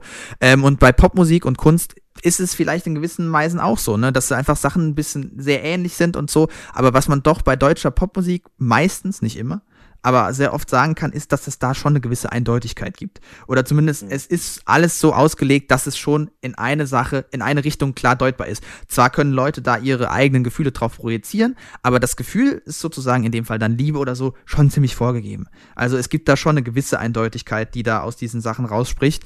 Ähm, du hast jetzt schon von Filmen auch genannt. Bei Filmen äh, gibt Bauer einen interessanten Punkt und zwar sagt er, ähm, die werden immer realitätsnäher und versuchen dadurch authentischer zu werden. Und wir kennen diese Bestrebungen aber sowas von aus dem Kino. Ja, also es fing an mit dem Farbfilm. Ja, also plötzlich war es nur schwarz-weiß. Dann CGI, was wir im Moment total haben. 3D, plötzlich wollen wir, dass das Kino auch wirklich auf uns zukommt, ja. Die Disney-Realverfilmungen, haben wir ja auch schon mal erwähnt, sind genau dieser Impetus. Also vor allem CGI, es soll immer authentischer, immer realitätsnaher werden, wo man sich fragt, hm, was soll das? Und wir haben ja schon mal hier in dem Podcast, und das ist auch meine Position zu diesen Realverfilmungen von Disney, Kunst ist es, wenn diese Figuren gezeichnet werden und so einen eigenen Stil haben und irgendwie was in sich vereinen. Und nicht, wenn man versucht, den Löwen möglichst detailgetreu so darzustellen, wie ein Löwe eben im echten Leben ähm, gehen würde. Ja, ich habe äh, dazu noch was, äh, ja, was heißt Interessantes, aber ich bin, habe in den letzten Jahr, im letzten Jahr, letzten anderthalb Jahren oder so auch eine Entwicklung an mir selbst beobachtet, nach der ich ähm, speziell jetzt auf das Filmbeispiel zurückzukommen, äh, eine, eine sehr große mh, Sympathiefilm gegenüber hege, die kein Geheimnis draus machen, ein Film zu, zu sein. Ähm, ganz einfaches Beispiel dafür sind grundsätzlich immer Musical-Filme, mhm. weil die dich in dem Moment, wo die von Schauspiel zu Singen übergehen, wird dir klar, das hier ist nicht echt. Das ist gerade, das ist gerade hochstilisiert und mhm. das ist ein Film. Das ist einfach ein Film, ja. sozusagen. Ein Kunstwerk, ne? Genau, richtig. Ja. Und äh, zum Beispiel, was damit, was damit natürlich auch einhergeht, ist sowas, was mir jetzt eingefallen ist, auch wenn ich den Film jetzt speziell nicht so unglaublich mag, äh, ist Dunkirk von Christopher Nolan, der dir auch in jeder Sekunde veranschaulicht, dass das gerade nicht, das ist nicht das, also es ist zwar, das, das ist ja noch interessanter, das, das stellt echte Ereignisse quasi dar, ja, aber es macht dir in seiner Erzählform klar, dass das gerade stilisiert auch mhm. ist, ja. sozusagen. Ne? Was ich jetzt schon erfahren habe, ich will jetzt gar keine Spoiler nennen. Ähm, ich habe den Film ja selber nicht gesehen. Der neue Film Tenet. von Spike Lee, da, ah, nee, Five okay. Blood. Ach so, ja. Äh, da, da Five Bloods auf Netflix, der ja, äh, wo es um äh, Vietnamkriegsveteranen geht, der scheinbar ständig sein Format ändert. Also der scheinbar mit originalem Dokumentar-Footage arbeitet, der äh, sein, sein, seine sein äh, Filmformat ändert, wenn sie dann nach Vietnam gehen, mhm. der anders nochmal geframed ist, wenn sie im echten Leben irgendwie, ich weiß es selber nicht genau, aber auch hier wieder, der macht dich ständig drauf aufmerksam, das ist hier gerade ein Film. Geil. Und wir, wir, wir nutzen auch das Medium Film. Also es geht gar nicht darum, jetzt äh, hier dir, dir vorzuspielen, dass jetzt irgendwie das, das, das echt ist oder dass das noch authentischer ist, mhm. was es zwar letztlich ist, aber es geht vor allem auch darum, die, die Sachen, die dir das Medium bietet, auszunutzen. Und das ist dann wieder eigentlich ein Schritt zurück quasi, den Zuschauer damit zu konfrontieren. Das, das, das löst ja in, in einem normalen, also ich ne, will mich jetzt nicht einen besseren Zuschauer nennen, aber das löst ja in einem Zuschauer Unbehagen auch ein Stück weit aus. Ne? Wie ganz viele Leute sagen auch immer, oh, Musicals, damit kann ich ja nichts anfangen, wenn die plötzlich anfangen zu singen. Ne? Ja, ja, genau. Äh, Oder ich meine, wer, mir natürlich direkt einfällt, ist halt Bertolt Brecht, sowas wie Entfremdung. Ne? Also, dass du halt im Theater sitzt und dir plötzlich bewusst wird, wenn die die vierte Wand durchbrechen, äh, warte mal, das ist hier eigentlich ein Theaterstück? Was? Und ich habe das irgendwie so als bare Münze genommen, mehr oder weniger. Ähm, ist auch so ein Moment, wo das durchbrochen wird. Ja, da würde wahrscheinlich Thomas Bauer sagen, das ist Kunst, die eben ein bisschen intelligenter ist. Vielleicht nicht intelligenter, aber definitiv mehrdeutiger. Die gibt mehr Ebenen an, wo man sagen kann, naja, ich könnte mich darauf beziehen. Letztlich kann man in alles alles reinlesen, ja man kann wirklich viele Sachen sehr, sehr krumm biegen. Aber trotzdem gibt es Sachen, die sind gleichgültiger und es gibt Sachen, die sind irgendwie tiefer. Ähm, Und äh, die spielen da eine Rolle. Übrigens, er stellt eine sehr, sehr interessante Frage. Und zwar, kann Authentizität überhaupt ein Kriterium für Kunst abgeben? Ist die Frage. Und dann sagt er, authentisch ist schließlich auch der rücksichtslose Raser, nicht der rücksichtslose Witzer, das sind wir, ähm, der Vergewaltiger, der besoffene Fußballfan oder der Wolfsburger Jugendliche, der sich dem IS anschließt. Ne? Die sind auch alle authentisch so. Also damit muss man sich halt auch mal auseinandersetzen. Ist das überhaupt ein Kriterium, wo man sagen kann, das ist jetzt Kunst oder nicht? Ähm, wie gesagt, den Kunstdiskurs wollte ich eigentlich gar nicht so groß ansprechen, aber er spielt eben auch eine Rolle in dem Buch. Es geht ja. natürlich auch ganz stark um Religion äh, und um ja. Vereindeutigung im Fundamentalismus, Fund Fundamentalismus in diesem Buch. Das äh, werden wir jetzt auch nicht weiter vertiefen. Da kann man gerne in das Buch reinblicken, äh, weil er ja auch Islamwissenschaftler ist. Das ist ja auch die äh, Stoßrichtung, aus der er selber kommt. Ähm, Wo es vielleicht noch mal kurz interessanter wird, ist, wenn er von Politik spricht. Weil äh, Politik natürlich auch ein, ein, Feld ist, in dem Menschen zumindest den Anspruch heutzutage haben äh, auf Eindeutigkeit. Und ich habe mich auch selbst schon dabei ertappt, bei solchen Aussagen wie, oh, ich finde eh keine Partei, die alle meine Positionen vertritt. Ja, selbstverständlich. Die wird es auch niemals geben, ne? Aber damit muss man sich auseinandersetzen. Man muss sozusagen da schon auf der mikropolitischen Ebene einen Kompromiss finden und sagen, naja, gut, okay, die Partei kann ich nicht wählen, dessen deswegen. Die Partei kann ich nicht wählen, weil die und die Position hat. Aber vielleicht ist das nicht so schlimm wie hier. Und es wird nie so wie in einem Video eines blauhaarigen YouTubers darum gehen, irgendwelche, äh, irgendwelche Forderungen von Wissenschaftlern eins zu eins umzusetzen, denn so funktioniert Politik nicht. Das, was Rezo in diesem Video macht, ist pure Vereindeutigung. Ne? Die Bösen, die Schlechten, er macht das schon ein bisschen differenzierter. Aber nicht, was ich jetzt mache, ist natürlich auch Vereindeutigung. Weiß ich selber. Wir haben ja alle die Tendenz.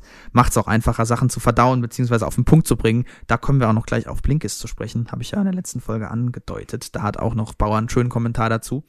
Ähm, genau. Aber generell eben muss man damit leben, dass in der Politik es eben nie um Mehrdeutigkeit geht. Das ist zum Beispiel das, was Christian Lindner auch an Christian Drosten dann kritisiert hat, dass er sagt, ach so, an dem einen Tag hat er die Meinung, an dem anderen Tag hat er die Meinung. Ja, so funktioniert Wissenschaft. Ne? Ja. Und Christian Drosten ist ein Mann, der, der Chef-Virologe, man, ich glaube, die meisten können ihn ja kennen, unser Podcast-Kumpel, wenn man so will, ähm, auch ein rücksichtsloser Witzer. Muss man wirklich Herzen. sagen, ja. Aber der eben sich sehr, äh, sehr gewählt ausdrückt und eben immer aufpasst, dass er nicht zu eindeutig spricht. Dass er immer sagt, naja, es könnte so sein, aber wir wissen es auch nicht genau und so. Der, der, der sagt, lässt sich da nicht festnageln auf ganz klare Botschaften. Der hat nie gesagt, Kinder sind absolut ansteckend oder Kinder sind absolut nicht ansteckend, sondern er hat gesagt, naja, wir sind da noch nicht sicher, wir haben da Forschungsergebnisse, da läuft noch was und so weiter.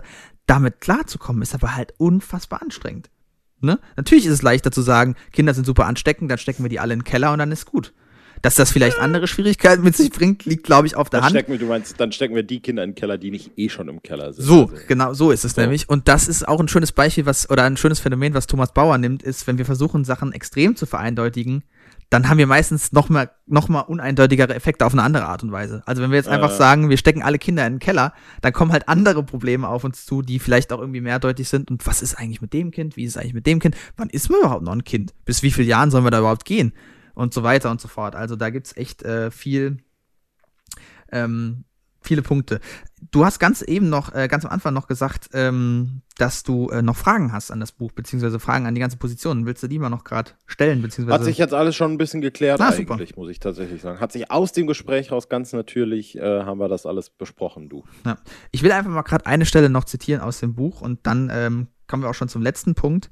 Und zwar geht es jetzt eben um Politik. Ohne Akzeptanz einer notwendigen, wenn auch lästigen Diskrepanz zwischen den eigenen Wünschen, Idealen und Überzeugungen einerseits und den Erfordernissen der Um- und Mitwelt andererseits, also kurz, ohne Ambiguitätstoleranz, wird sich diese Gespaltenheit, die politische Gespaltenheit, nicht überwinden lassen, sondern sich immer weiter vertiefen. Und das ist genau der Punkt. Wenn wir also immer nur auf unseren Schemen von Schwarz und Weiß beruhen und uns niemals damit auseinandersetzen, dass es viele verschiedene Bedürfnisse gibt, wird sich die Spaltung in einer Gesellschaft wie beispielsweise der amerikanischen noch stärker als in unseren, aber eben weiter ähm, voranschreiben und äh, voranschreiten. Und das ist natürlich ein Problem, was auch mit Vereindeutigung eben zusammenhängt.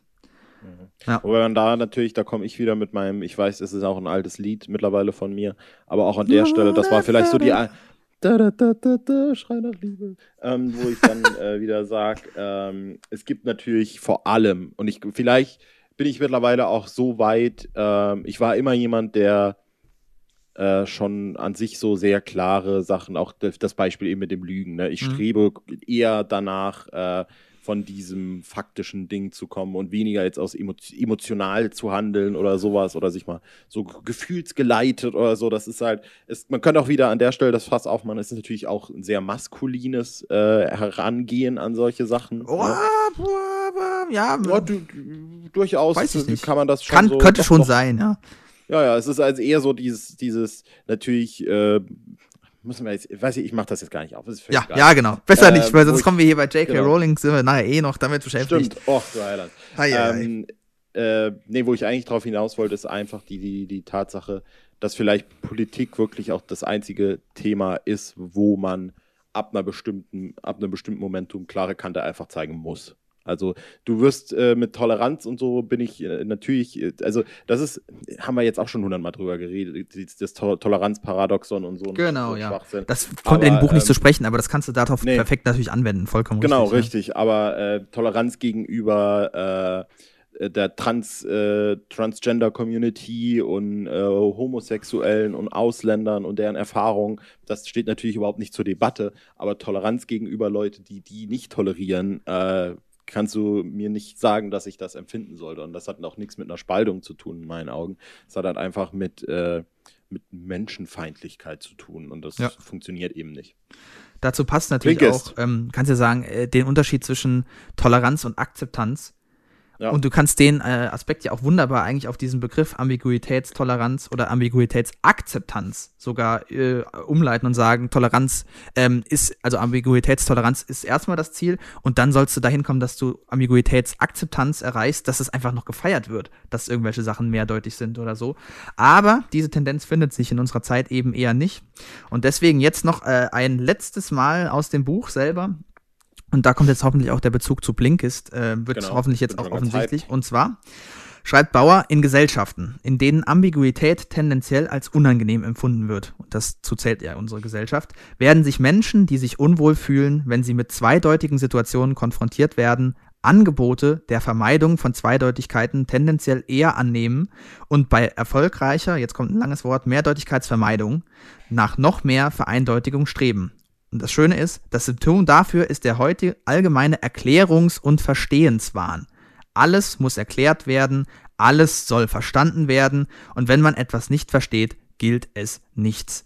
Weiter. Viele Menschen, denen immer alles erklärt wird und denen eine Welt ohne Geheimnisse, ohne Unerklärbares und Überkomplexes vorgegaukelt wird, glauben schließlich selbst alles zu verstehen. Deshalb hat man immer und zu allem eine Meinung. Eine Meinung zu haben wird geradezu vorausgesetzt. Und das ist genau das Phänomen, was wir mit Blinkist haben. Möglichst Sachen prägnant auf den Punkt bringen. Man versucht sich möglichst viel Wissen anzueignen, möglichst viele Sachen erklären zu können, möglichst viele Sachen verstehen zu können. Und man will gleich, genau, man will ähm, aber sich sozusagen nicht darauf einlassen, so ein Buch zu lesen, weil so ein Buch zu lesen, das ist ein mehrdeutiges Unterfangen. Ja, da kann man verschiedene Sachen mal nicht verstehen, Sätze nicht verstehen, irgendwas ist mehrdeutig, was heißt das jetzt eigentlich? Und deswegen ist natürlich immer schön, wenn am Schluss gesagt wird, die folgenden Blinks sollten dir das und das so und so genau so sagen. Aber so funktioniert es nun mal einfach nicht. Beziehungsweise so funktioniert es schon auf dieser Plattform, aber dadurch geht sehr viel verloren und dadurch wähnen sich Menschen sozusagen in einer Sicherheit, die wahrscheinlich eher keine Sicherheit ist. Ja, mhm.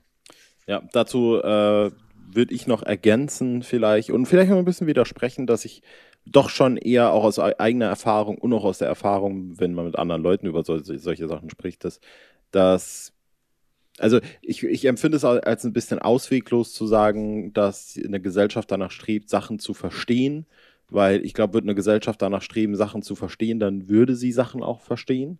Äh, aber manche Leute wollen eben nicht verstehen, sozusagen. Das ist ja das, was, ähm, was er meint, warum er es ähm, Erklärungs- und Verstehenswahn nennt, ne? Weil er, will, okay, er spricht okay. der Wissenschaft nicht ihre, sozusagen ihre äh, Kredibilität ab. Genau da ist es ja, ja wichtig. Ja.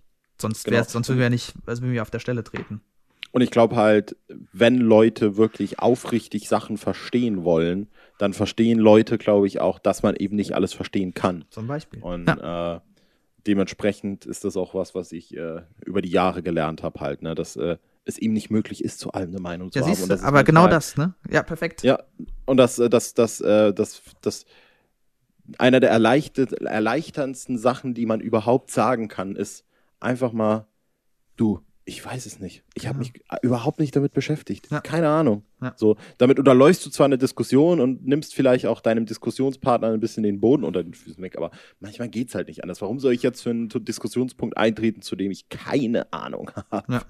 Du nimmst was vorweg, was ich gleich nämlich bei der Diskussion zu äh, J.K. Rowling genau mit Bezug auf das Buch auch sagen wollte, aber dazu werden wir dann gleich kommen. Ähm, nur einfach mal noch, um zu klären, was Bauer sich als Lösungsansatz vorstellt. Und er sagt, naja, der Lösungsansatz ist ganz einfach. Also ist nicht ganz einfach, aber es zumindest gibt es eine Möglichkeit, und zwar die Auseinandersetzung mit Kunst, Religion, mit Mhm. ähm, Musik, Literatur und diesen Dingen, die einfach von sich aus mehrdeutig sind. Und dann auch zu Ja. besprechen, dass man sagt, das könnte das bedeuten, das könnte aber auch das bedeuten. Und mein riesengroßes Problem mit Do the Right Thing, kann man jetzt einfach mal ganz klar sagen, war, ich habe es einfach nicht verstanden.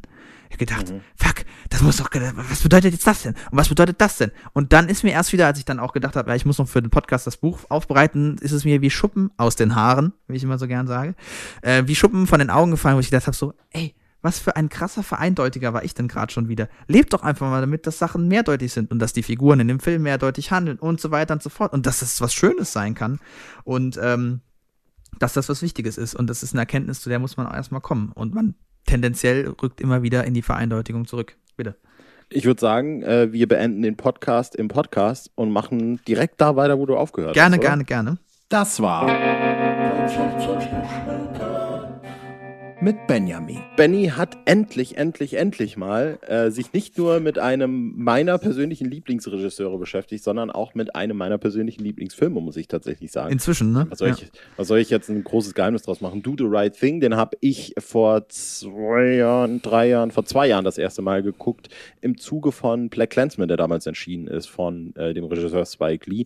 Kann man vielleicht an der Stelle für Leute, die das jetzt nicht kennen und wissen, äh, einordnen, dass Spike Lee wahrscheinlich einer, ich, ich nenne es jetzt mal Mainstream, auch wenn man da schon fast wieder diskutieren kann, Hm, äh, aber vielleicht durch Black Clansman dann doch wieder äh, Mainstream, einer der politischsten Regisseure im Mainstream, weil er halt eben auch äh, ja, sch- schwarz ist, weil er eben äh, eigentlich fast ausschließlich äh, oder seine berühmtesten Werke sind alles Filme über diese Community, über Erfahrungen aus dieser Community, äh, über Menschen, die eben in dieser Community äh, gelebt haben. Zum Beispiel die, der Film zu Malcolm X, der ein, äh, ja, ein Aktivist äh, war, der da so ein bisschen den Gegenpart zu Martin Luther King dargestellt hat. Ähm, dann eben auch mit Black Clansman wieder so einen Film gemacht hat, für den er dann sogar den Oscar äh, als bestes adaptiertes Drehbuch äh, erhalten hat. Und macht jetzt mit The Five Bloods auf Netflix einen Film über ähm, schwarze Vietnamkriegsveteranen, äh, wo ich sehr gespannt drauf bin, bin ich leider immer noch nicht dazu gekommen. Ähm, und äh, sozusagen sein, äh, sein gefeiertstes Werk, kann man vi- vielleicht so im, im Allgemeinen sagen, ist schon von 1989 eines seiner ersten Filme, ich glaube sein erster oder zweiter, nee, sein erster auf jeden Fall nicht, zweiter, dritter Spielfilm oder so, ähm, ist Do the Right Thing. Ich habe gedacht, Äh, Inside Man, der ist doch von 2006. Richtig. Und äh, mit Do the Right Thing, äh, den habe ich dann vor zwei Jahren das erste Mal geguckt.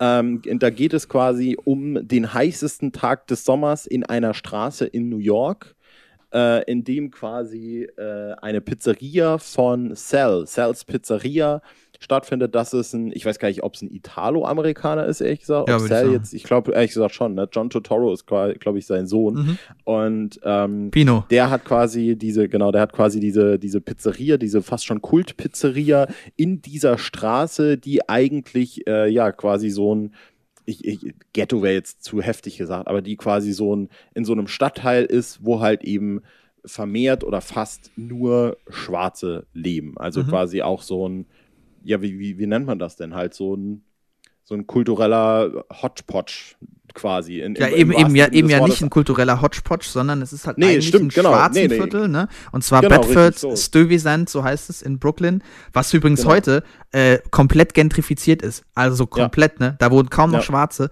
Das ist, also für alle, die Gentrifizierung nicht kennen, das ist der Prozess, wenn sozusagen ein ehemaliges Viertel ähm, aufgekauft wird, sozusagen von modernen Investoren und sich die eigentlich dort ansässige Gesellschaft oder die eigentlich dort ansässigen Anwohner äh, vertrieben werden die Mieten steigen in die Höhe, da kommen irgendwelche tollen Startups und Coworking Spaces und so. Das ist jetzt grundsätzlich nichts Schlechtes. Aber wenn die eben Leute vertreiben aus ihren eigentlichen Wohnungen, Was ist in das Berlin schwierig. quasi alle fünf Jahre im Fünfjahresrhythmus passiert, ne? ja, ungefähr. Prenzlauer Berg vor 20 Jahren wahrscheinlich auch noch äh, eher so mittelmäßig gewesen. Mittlerweile ist das halt so der, der Spot, so ein bisschen. Ähm, genau, aber da, da, habe ich mich jetzt komplett. Ich, weiß, was ich sagen will, aber mir fehlen gerade die Worte. Whatever. Aber auf jeden Fall geht es eben darum, wird ich, ich mache jetzt einfach mal die Inhaltszusammenfassung, die du gerade eben beim Buch gemacht hast Mhm. äh, und versuche das so ein bisschen äh, hoch zu. Äh, Nenn uns die. Kernbegriffe. Ja, genau, richtig. Und ähm, ich habe den Film halt zum ersten Mal vor zwei Jahren geguckt und war komplett fasziniert und hatte eine ähnliche Reaktion wie du. Äh, aber ich, ich weiß jetzt nicht genau, wie du den Film fandest. Ich freue mich da schon richtig, richtig drauf, gleich das zu hören. Äh, aber ich war wirklich arg fasziniert. Also, ich, ich, ich weiß nicht genau, was es ist, aber es war, du hast richtig gemerkt, dass da irgendwas verarbeitet wurde. Was mir jetzt vor allem auch in, in Erinnerung geblieben ist, immer wenn ich an diesen Film denke, ich habe den auch in der heißesten Zeit des Jahres damals geguckt. Und dieser Film ist auch, also unglaublich inszeniert, finde ich persönlich, mit, mit auch unglaublich provokativ und unglaublich direkt und eben auch in jedem Frame siehst du, wie heiß es in dem Film. Du guckst den Film und dir wird warm, wirklich. Du fängst an zu schwitzen, wenn es in diese, in diese abgedunkelten Räume geht, wo überall nur die Schatten der Palisaden, der, wie sagt man denn, der, Fassaden, der, der, der, äh, Rollläden, und so, ja, genau. genau ist und äh, überall gehen die, die, die, die Ventilatoren und alles und dies und das. Die Leute ne? sind alle voll nass geschwitzt, ne? Also Genau, haben immer, und- immer Schweiß auf der Stirn und am Hals. Und das äh, vielleicht auch ein bisschen äh, krasse daran oder der, der, der Twist daran ist, dass dieser, diese Hitze nicht einfach nur ein Zufall ist, sondern dass das natürlich auch dient als sozusagen der Kochtopf, der Kochtopf der Gesellschaft. Dass sich da über den Film hinweg etwas zusammenbraut, dass da ganz viele, es ist eigentlich eher fast schon wie ein Theaterstück teilweise, dass es so eine klare Bühne ist. das, ne? ist, äh, das ist jetzt mein. Ja, erzähl weiter, ja. ja, aber das ist jetzt Company, da hast du jetzt nichts äh, nichts Großes rausgelesen. Nee, nee, das war, ich wollte nicht, dass ich dafür groß rauslese, sondern es war genau, es war von Anfang an mein Eindruck, ich dachte so, das Ja. ist ein dermaßenes Theaterstück, es ist wirklich wie auf der Bühne, aber Ja.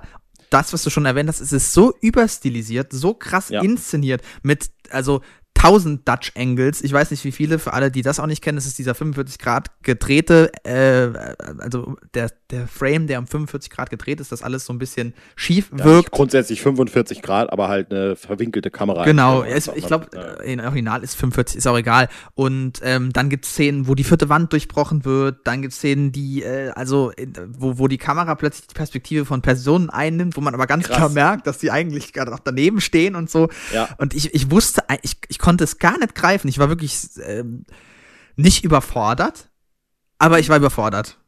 Und Ja. deswegen konnte ich auch am Anfang, ich habe ihn auch direkt zweimal hintereinander geguckt, was ich auch schon lange nicht mehr gemacht habe, äh, weil ich gedacht habe so, was?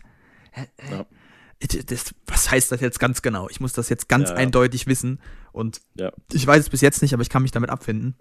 Richtig. Und, und was ist aber, was man vielleicht so der kleinste gemeinsame Nenner von all dem, was man vielleicht zusammenfassen kann, ist Samuel L. Jackson. Kon- Samuel L. Jackson als Radiomoderator, genau. Äh, und das ist ein Konglomerat an ganz vielen verschiedenen Erfahrungen von äh, Schwarzen in Amerika ist, Mhm. äh, von ganz vielen per verschiedenen Personen. Ich erinnere da nur an so ein, so ein äh, so drei alte Männer, die da an der Straße sitzen und teilweise so diesen Komment Kommentator äh, einnehmen und unter denen gibt's dann auch wieder verschiedene Sichtweisen. Dann gibt's halt äh, den äh, den von Giancarlo Esposito äh, von ähm, Breaking Bad. wie heißt er denn? Gus Genau, Fring. von Gus Fring gespielten Typen, der da, der sieht so geil in dem Film aus. Ich liebe das richtig.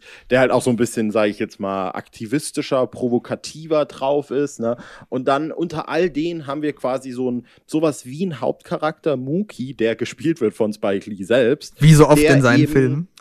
Richtig, der eben äh, so ein bisschen halt die Rolle des zentralen, ich nenne es jetzt mal, um es ganz runter zu, zu dummen, also nenne ich es jetzt einfach des Helden einnimmt, der äh, Ja, so ein Stück weit ja. eben, äh, ich will nicht sagen, und ich will auch keine Spoiler voranstellen, nicht radikalisiert wird, sondern der seine Rolle in dieser schwarzen Society in Amerika einnehmen muss. Also es ist quasi so ein bisschen, du hast das Gefühl, es ist so ein bisschen wie John Boyega, der in diesen Star Wars Filmen mitspielt und nicht so sich positionieren darf und jetzt plötzlich rauskommt und äh, da steht und vor den Leuten schreit, was übrigens eine krass, kr kr übel krasse Aktion war, richtig, richtig, äh, Und äh, das ist das, was Mookie so ein bisschen in dem Film ist. Und da kann man natürlich auch schon genau diesen Fass aufmachen, was der Film da letztlich behandelt, was da vor allem in der letzten halben Stunde passiert. Hm.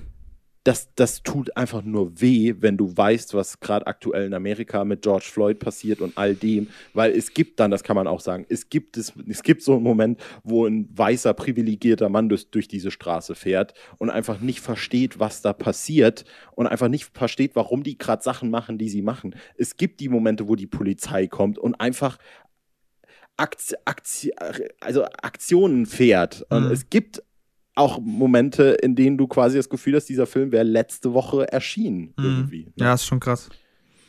Also ich, ähm, wie gesagt, meine Einschätzung ist, ist, ist, der Film hat mir, ich kann gar nicht sagen, ob er mir gefallen hat oder nicht gefallen hat, weil er einfach so, er ist auf jeden Fall sehr streitbar, aber irgendwie Mhm. auch, äh, also sehr eindrucksvoll. Also ich würde ihn auf Ja. jeden Fall empfehlen zu gucken, unabhängig Ja. davon, ob er mir gefallen hat oder nicht. Ich weiß auch gar nicht, ob das die Kategorie dafür ist. Ähm, er ist äh, teilweise wie so ein Manifest, teilweise aber auch nicht. Er ist halt sehr mehrdeutig. Man muss da, also man kann in viele verschiedene Sachen reinlesen.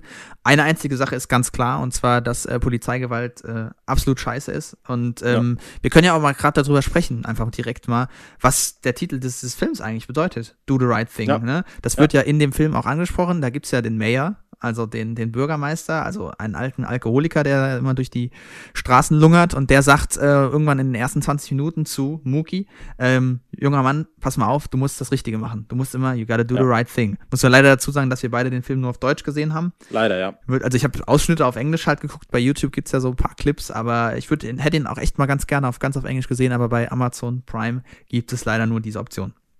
Und wir haben ihn beide nicht illegal gesehen, deswegen haben wir ihn auch nicht auf Englisch sehen können.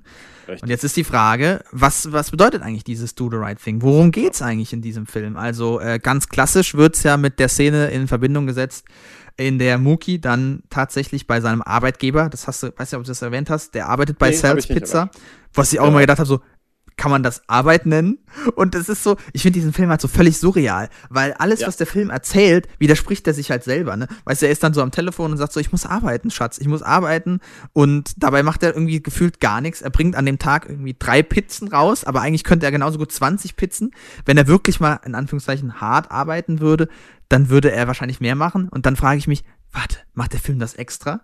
Will er sozusagen diesen klassischen, diese klassische Meritokratie, also dass der, der am meisten leistet, auch am weitesten kommt, will er das damit irgendwie einfach unterlaufen und sagen, naja, der macht halt schon irgendwie sein Ding und wird gefeiert von den Leuten, sagen so, Mookie, das ist der Mann, der wird, der wird's mal zu was bringen und du denkst so, was ist denn das für ein Hänger?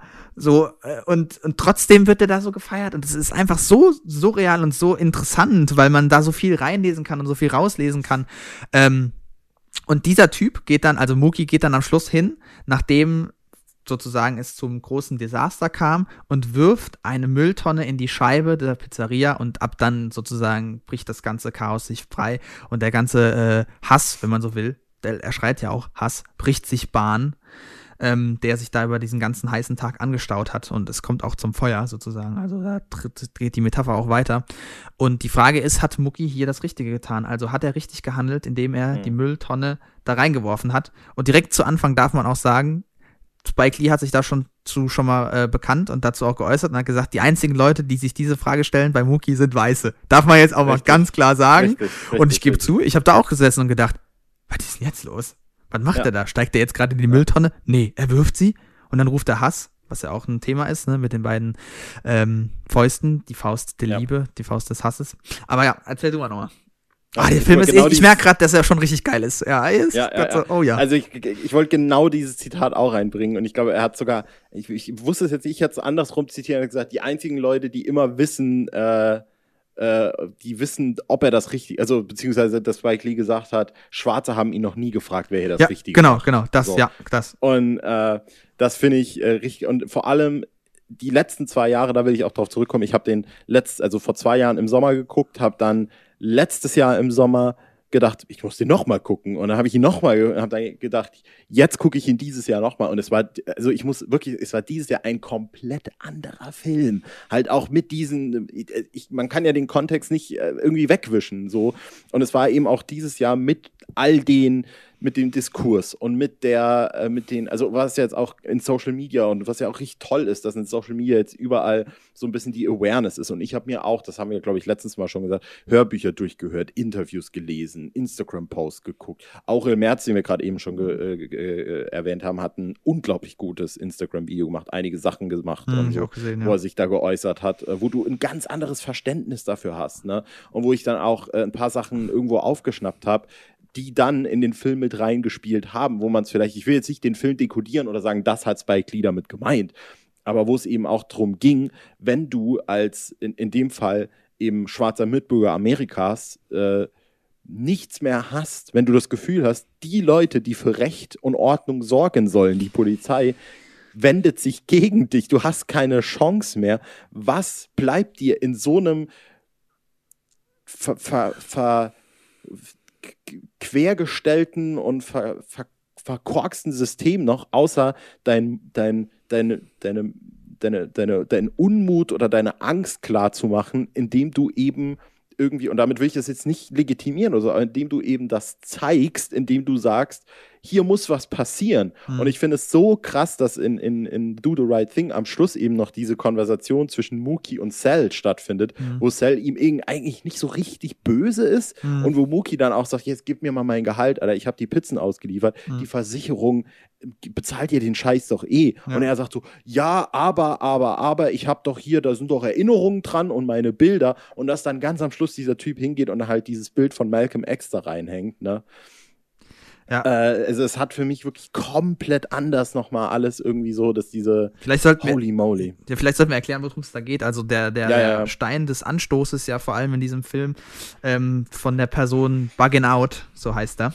Was übrigens Ja. ein brutal mehrdeutiger Name ist. Also Bug Out könnten heißt große Augen und er hat so große Augen. Bug Out heißt Ja. auch durchdrehen, aus, also ausrasten. Das ist ein, ein unglaublich mehrdeutiger Name. Ähm, für mich steht der in dem Film so ein bisschen für äh, Malcolm X und dem gegenüber Ja. hast du den Mayor, der spielt für Martin Luther King. Ich glaube, das könnte man, da können sich viele Leute darauf einigen, aber man kann trotzdem das auch anders lesen. Und der stört sich eben daran, dass in Cells Pizzeria in diesem schwarzen Viertel nur ähm, weiße Italo-Amerikaner auch, muss man auch dazu sagen, an dieser Wand hängen. Ne? Ja, in der Pizzeria haben die quasi so eine Hall of Fame Bilder von den tollsten Leuten. Genau, genau. ne? Und zwar eben ähm, Robert De Niro, Frank Sinatra, beziehungsweise auch Al Pacino, der, äh, was ist der eigentlich? Äh, ah nee, der, der, ich glaube auch, der ist auch, äh, na, ist ja auch Wurst. Auf jeden Fall halt, ne? Und dann bestört, stört sich eben Buggin Out daran, dass er sagt, hä, wieso hängen hier eigentlich keine Schwarze? Und ich habe mich die ganze Zeit gefragt, so, warum sucht der eigentlich ständig diesen Konflikt? Ne? Also, der, der, der überdre- überdreht es die ganze Zeit und so, und was soll das? Und dann, und ich habe auch immer noch keine richtige Antwort, aber zumindest kann ich einfach nachvollziehen, dass man einfach ständig sozusagen auf die Fresse bekommt und man das dann irgendwie äußern will und sich einfach irgendwie, äh, ja, irgendwas ändern will. Und dann sind es eben solche, in Anführungszeichen, Kleinigkeiten, die dann aber in dem Film natürlich total symbolhaft werden, dass dann halt am Schluss diese Wand mit den Bildern abbrennt. Und dann aber Ja. dieser eine Prediger oder was auch immer der Typ ist, hingeht und das Bild von Martin Luther King und Malcolm X an die Wand hängt und sagt, ja gut, Ja. jetzt haben wir hier zwei plötzlich, jetzt hängen da zwei bekannte äh, schwarze Amerikaner oder Afroamerikaner äh, und, und dass es dann so eine schöne Wendung nimmt. Ähm, auch sehr interessant fand ich die Figur von Sal die ganze Zeit, weil der ist so auch so, also der ist auch total mehrdeutig, weil der am Anfang so eine total gute Tat macht. Ne? Er hat ja für den Mayor Geld übrig und auch sagt auch an, kurz bevor es eskaliert, so zum Mucki, du gehörst zur Familie, alles klar. Jetzt kann man sich fragen, sagt er das nur, weil das irgendwie finanziell jetzt sicher ist? Also gibt es da so eine, so eine äh, finanzielle Kritik auch? Oder meint er das wirklich ehrlich? Warum ist er dann, ist er eigentlich ein Rassist? Ist er kein Rassist? Ist er durch die Sachen, die er macht oder die er eben nicht macht, dann doch Rassist? Das ist auch, das ist so, äh, also da kann man so viel reinstecken und überlegen und ich habe immer noch keine Antworten dazu. Es ist überhaupt nicht schlimm, sondern ich, ich, Ja. ich, ich feiere das einfach für seine Vieldeutigkeit inzwischen. Ja, ja. Ja. Ich glaube, das ist auch der Punkt, an dem man wirklich sagen muss, dass eben auch, und vielleicht, also ich denke jetzt auch nicht, dass so viele Leute, die das hören, jetzt Do the Right Thing gesehen haben, weil es doch irgendwie immer noch so ein, so ein Geheimtipp sozusagen ist. Und es ist auch, muss man ja sagen, nicht der einfachste Film vielleicht. ge- genau, ist keine leichte Kost, obwohl er relativ Genau. kurzweilig ist, aber es ist keine Ja. leichte Kost, ja. Ja, äh, dass Spike Lee da irgendwie halt wirklich es schafft, innerhalb von diesem Film, innerhalb von diesem Theaterstück, innerhalb von diesem Setting, so ein klares, nicht klares Bild von einer Gesellschaft zu zeichnen, einfach, ne? ja. In der der du, in der dir halt gesagt wird, so, das ist jetzt zwar nicht, das ist zwar nicht grundsätzlich jetzt der Antagonist Cell, auch wenn das vielleicht in einem klassischen Sinne ist, das der Antagonist zu Mookie so ein bisschen, aber das ist er halt ihm doch nicht so richtig. Nee, nee, ist er nicht, nee. Er ist, er ist rassistisch in dem, dass er da rassistische Sachen sagt, aber er macht auch gute Sachen, aber trotzdem ist das in dem Kontext von dem Film halt auch einfach nicht cool und es Mhm. ist natürlich dumm und so. Und das ist so interessant, das ist so interessant. Ja. Ich habe gerade Lust, den Film wieder zu gucken. Was du, was du halt auch hast, ist halt so, ne, diesen, diesen, ähm, nicht Rassismus untereinander, aber zumindest dieses, irgendwie, dass diese vielen Schwarzen, die da wohnen, da gibt's nämlich dann auch zum Beispiel einen Koreaner, der auf der Ecke so einen Laden hat, und dass die dem auch gar nichts gönnen. Und dass die auch so, da zeigt sich dieser klassische Multikulturalismus, also die Idee, dass verschiedene Kulturen irgendwie nebeneinander entstehen, die aber dann, diese Idee war ja am Anfang mal eine Idee der Inklu also nicht in- der Inklusion, sondern der Integration, weil was durch diese Politik des Multikulturalismus geschaffen wurde, waren eben so kleine Inseln, die sich irgendwann immer mehr abgeschottet haben und die Gesellschaft ist sozusagen fragmentiert, anstelle von ein großer Schmelztiegel. Deswegen sagt man ja auch, Salad Bowl ist das bessere Mod äh, Modell, um die USA zu beschreiben, weil da die Einzelteile eben noch vorhanden sind und man kann das Salatblatt rausnehmen und ne, da hast du das Salatblatt der Schwarzen, da das der Weißen, da das der Hispanoamerikaner oder was weiß ich. Und da hat sich, das zeigt sich eben auch, wie sehr die sich da selbst so ähm, irgendwie im Clinch sind, wo man denken könnte, hey, ihr seid auch, das sind auch nur eine Minderheit, die haben es auch nicht leicht und trotzdem habt ihr da irgendwie so diesen, diesen Anspruch darauf, dass das euer ist und so weiter und so fort. Also das spielt auch wiederum eine Rolle. Ich meine, Cell, du hast es ja schon erwähnt, ist natürlich auch da im, im Kreuzfeuer, weil er eben Italo-Amerikaner ist, weil sie weiß sind und so. Also es ist schon äh, echt, äh, gibt, gibt einiges. Und dann auch noch äh, bezüglich der Gentrifizierung, die du schon erwähnt Mhm, hast, ja. gibt es da natürlich auch einmal diesen einen Charakter, Ja. der eben Amerikaner ist Ja. und da reinkommt und dann plötzlich dieses Basketball-Shirt von Larry glaub, Bird. Larry Bird. Von den genau, Boston an- Celtics, also dem, was immer so als eines der, eine der weißesten Mannschaften der USA gilt. Okay. Mein Team, muss man dazu sagen, aus Boston, Massachusetts. Benny. Nee, das, damit, dazu kann ich auch voll stehen, weil die logischerweise die Boston Celtics auch viele schwarze Spieler haben, Gott sei Dank. Bill Russell, Ja. absolute Legende. Wirkliche Legende in dem Fall. Ja. Ähm, elfmal die NBA-Meisterschaft gewonnen. Ich kann jetzt auch kurz ein bisschen von der Geschichte der Boston Celtics erzählen, wenn ihr wollt.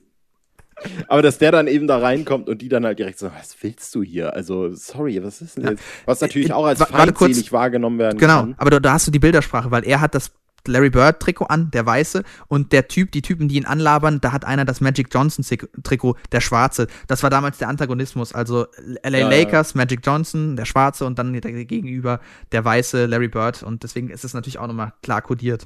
Ja. Ja, wie gesagt, alles in allem ein unglaublich vielschichtiges Werk. Ne? Total. Also hast du noch was dazu zu sagen? Ich bin jetzt auch so ein bisschen. Ja, da, guck den. Film. Ja, Das ist, das ist wirklich, also man muss es, also man kann ihn, wie gesagt, bei Amazon dann leihen. Das ist jeden Cent wert. Er ist aktueller denn je. Der ist von 1989. Das, Das sind ist krass, 30 ne? Jahre. Überlegt euch das Ja. mal. Drei, also 31 Jahre. Und trotzdem ähm, Feuer. Deswegen wichtiger Film, interessanter Film. Ich bin gespannt, was wir nächste Folge über äh, The Five Bloods sagen, ähm, ja wie der so bin ich auch wird. gespannt. Ja. Ja. Gut, dann machen wir da jetzt einen Strich drunter. Und, Sonst äh, kommen wir ja hier, wie viel haben wir denn schon? Oh, Jesus Maria, die armen Jesus Leute. Maria. Und jetzt am Schluss noch diesen Brocken. Ja, super. Willst du nicht noch gerade Ei, ei, ein ei. bisschen Musik auf die Playlist machen? Ich glaube, das ist jetzt angenehmer. Stimmt, ja, ich wollte mal Musik auf die Playlist machen, wieder richtig. Und zwar äh, habe ich äh, schon vor ein paar Wochen eine Band entdeckt, ähm, völlig zufällig, durch ein YouTube-Video, das mir irgendwie empfohlen wurde oder irgendwie sowas, äh, die äh, Musik macht, die wie für mich äh, gemacht, also das könnte, eigentlich könnten sie sich auch die Marius-Band nennen, keine Ahnung. Ähm, die Band ist äh, eine, eine richtig, also auch richtig unbekannt, deswegen will ich das gerne machen. Und zwar ist die Band Hot Mulligan, also Mulligan, Hot Mulligan. Das sagt mir tatsächlich Äh, und die was. machen- ich überlege gerade. Krass. Äh, und zwar machen die, die haben jetzt gerade, ich glaube, Ende April, Anfang April, ich weiß nicht, irgendwann in dem Dreh haben die ihr zweites Album rausgebracht. Ähm, das heißt You'll Be Fine. Ähm, und äh, das, das habe ich dann gehört, mehrfach. Und es ist so ein amerikanischer Emo, Surfer, Pop-Punk, Gemisch, Dingsbums, irgendwas. Und macht unglaublich Spaß. Das macht, kann ich das Album äh, an sich nur empfehlen. Und äh, auf die Playlist von diesem Album packe ich einfach jetzt mal ganz spontan. Also ich könnte wirklich eigentlich alles packen. Äh, es ist wirklich eine, eine, ein bunter Mix, wie man so schön sagt, äh, an ganz, ganz vielen verschiedenen Einflüssen und Songs, die irgendwie so quer durch alles äh, stattfinden. Ich mache aber drauf, warte, ich gucke noch einmal rein. Ich glaube Backyard oder so. Vor allem auch ganz geil, deren Song 6. März erschien das Album. Deren Songs haben äh, ganz komische Namen, die eigentlich gar nicht so richtig vorkommen. Äh, zum Beispiel eins heißt äh, Queen Squirrel in a, bad, in a Pretty Bad Shape. Und es geht in dem Lied nicht wirklich um a Queen, Green Squirrel. Also ein Auch, grüner- ich lese hier gerade Eich, Eichhörnchen. richtig geilen Titel. The Soundtrack to Missing a Slam Dunk. Auch sehr Ja. gut. Alter. Oder das letzte Lied auf dem Album heißt The Song Formerly Known as Intro. Aha. Okay, spannend. Äh, ich mache jetzt aber das Lied Backyard drauf, das aber auch nicht Backyard heißt, sondern äh, alles groß geschrieben und die äh, Vokale quasi rausgelassen. Also sozusagen. Ja. Genau, das mache ich drauf, kann man richtig gerne mal reinhören. Hot Mulligan, You'll Be Fine heißt das Album. Der Richtig, heiße richtig Shit für eure Ja. Ohren, um äh, Samuel L. Jackson sozusagen zu zitieren. Das hätte ich so gerne auf Englisch gehört, weil das ist auch so geil übersetzt. Weißt du, wer das übrigens ist? Ja. Das ist der gleiche Synchronsprecher, der den Schrumpfkopf bei äh, Harry Potter und der äh, Gefangene von Oh. Azkaban spricht. Das kann sein. Ja, ja, genau. Äh, Liebe, ich kann es jetzt nicht nachmachen. Liebe Leute, ich kann es nicht nachmachen. Ich lasse es. Liebe Leute. Aber wir sind, nee, so nicht. Aber wir sind ja jetzt bei Harry Potter, deswegen Genau. erzähl mal. Was ist denn da schon wieder los? Ich würde ja Ach, normalerweise eine klassische Bestandsaufnahme der Tatbestände machen, aber ich muss ehrlich gestehen, ich habe es nicht gecheckt. Ich check's einfach Nee. Ich check's wirklich nicht. Also ich habe diesen Diskurs auch, das ist wirklich über meinem Kopf und ich bin da wirklich nicht richtig qualifiziert, das einzuordnen. Deswegen hoffe Nee. ich, dass wir das jetzt gemeinsam irgendwie versuchen, eruieren zu können, um da auf einen Ja. gemeinsamen Nenner oder irgendwie das für uns zumindest mal ein bisschen klarer zu machen. Es darf ruhig Also mehrdeutig will- bleiben, schon klar. Also ich bin da auch, ich muss äh, den ganzen voranstellen, dass ich das auch gerne auf jeden Fall noch mit reinnehmen wollte, weil ich, ich also in, in keiner Form fühle ich mich, äh, fühle ich mich äh, oder sympathisiere ich in diesem Ding mit J.K. Rowling, absolut nicht. Aber auch in der Form, dass ich einfach mal sagen will, dass ich mit dieser LGBT-Community bisher einfach auch nie so Berührungspunkte hatte und dementsprechend auch Ebenfalls, ja. das, Empf das Empfinden habe, dass ich da super viel Nachholbedarf habe, wenn es auch nur darum geht, irgendwie zu gendern oder so. Das sind halt Sachen, die, die man auf dem Schirm hat, aber es war noch nie der Punkt, an dem ich gesagt habe, ich fass mich jetzt, befasse mich jetzt einfach mal richtig damit. Und Mhm. Gleichfalls, und- also ja. ja, also es, es ist halt eben genau das, was, was wir eben auch schon angesprochen haben, im Sinne von äh, eine Meinung zu etwas haben. Und hier ist es wirklich so das Thema gewesen, wo ich gedacht habe, ah, jetzt kann ich mich mal da irgendwie ein bisschen damit auseinandersetzen. So. Und das Thema war, dass J.K. Rowling, die ja mittlerweile tatsächlich schon äh, durchaus bekannt dafür ist, dass sie gerne mal ein paar seltsame Sachen macht, zum äh, ja, berühmteste, äh, ja, wenn ich jetzt mal bei deinem äh, bei deinen Formulierungen belasse, berühmteste Tatbestände sein, in dem Fall, dass sie äh, sich rückwirkend quasi so ein bisschen äh, an Repräsentation ausübt, Mhm. äh, weil sie irgendwann scheinbar mal gemerkt hat, so, ups, ich habe ja gar keine homosexuellen Menschen in meinem sieben Bände übergreifendes, sieben Jahre übergreifendes Super-Epos Harry Potter und kam dann auf die Idee zu sagen, ach so, aber Dumbledore war ja eigentlich homosexuell all the way. Und das Schöne ist, ne, hier, da, ich muss das Buch nochmal in die Hand nehmen. Vereindeutigung der Welt, Mehrdeutigkeit. Ich habe schon immer, vor allem wenn du den siebten Band liest, ich habe die Bücher sehr gerne gelesen und lese sie auch heute noch gerne, schon immer gewusst, dass Dumbledore schwul ist. Aber, oder zumindest homosexuell äh, gelesen werden kann.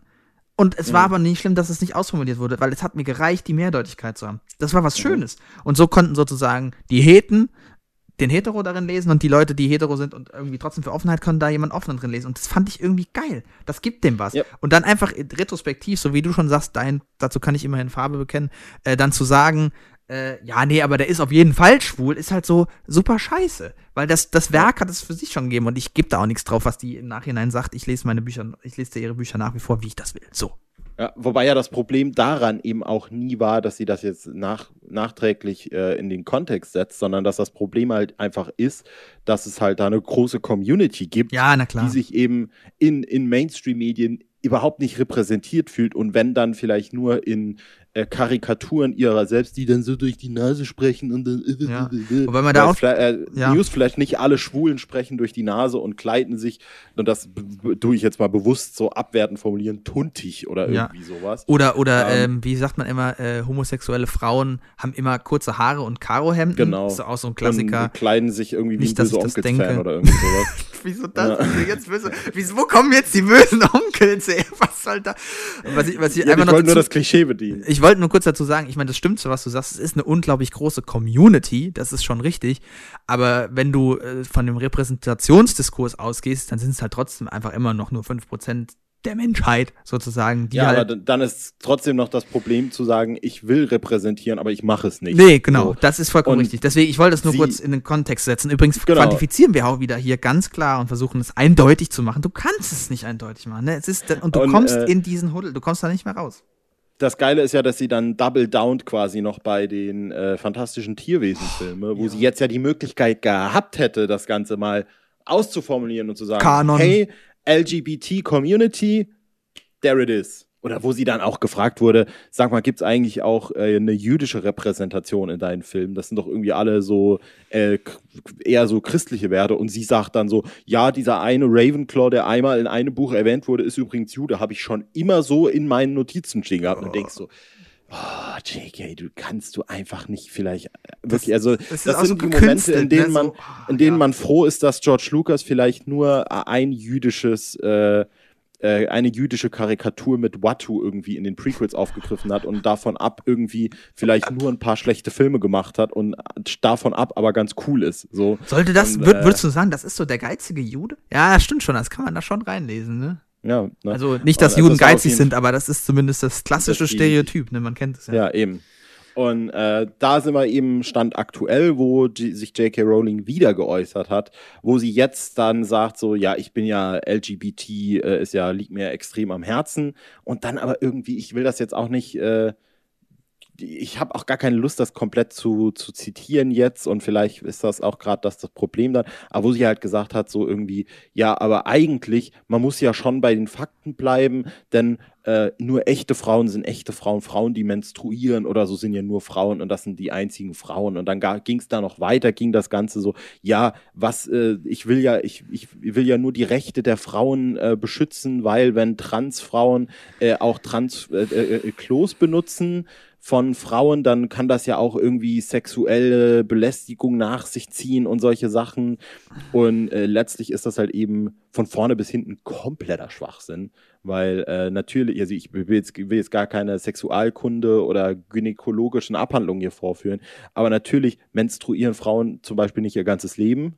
Äh, oder es ist nicht so eindeutig, ne? Da hast du es auch schon wieder. Da fasst es Richtig. auch. Ist, deswegen habe ich äh, das auch am Anfang erwähnt, weil das hier natürlich total die Frage ist, weil wir haben halt zwei Geschlechter sozusagen und ja. behaupten, das ist halt das that's it, so ungefähr. Wobei ja. inzwischen ja, wir sind ja weiter, wir haben jetzt ja auch divers unter anderem. Genau. Aber ähm, vielleicht sollten wir auch noch kurz erwähnen, es gibt ja die Unterscheidung, die ist ziemlich wichtig, die im Englischen offensichtlicher ist als im Deutschen zwischen Gender und Sex.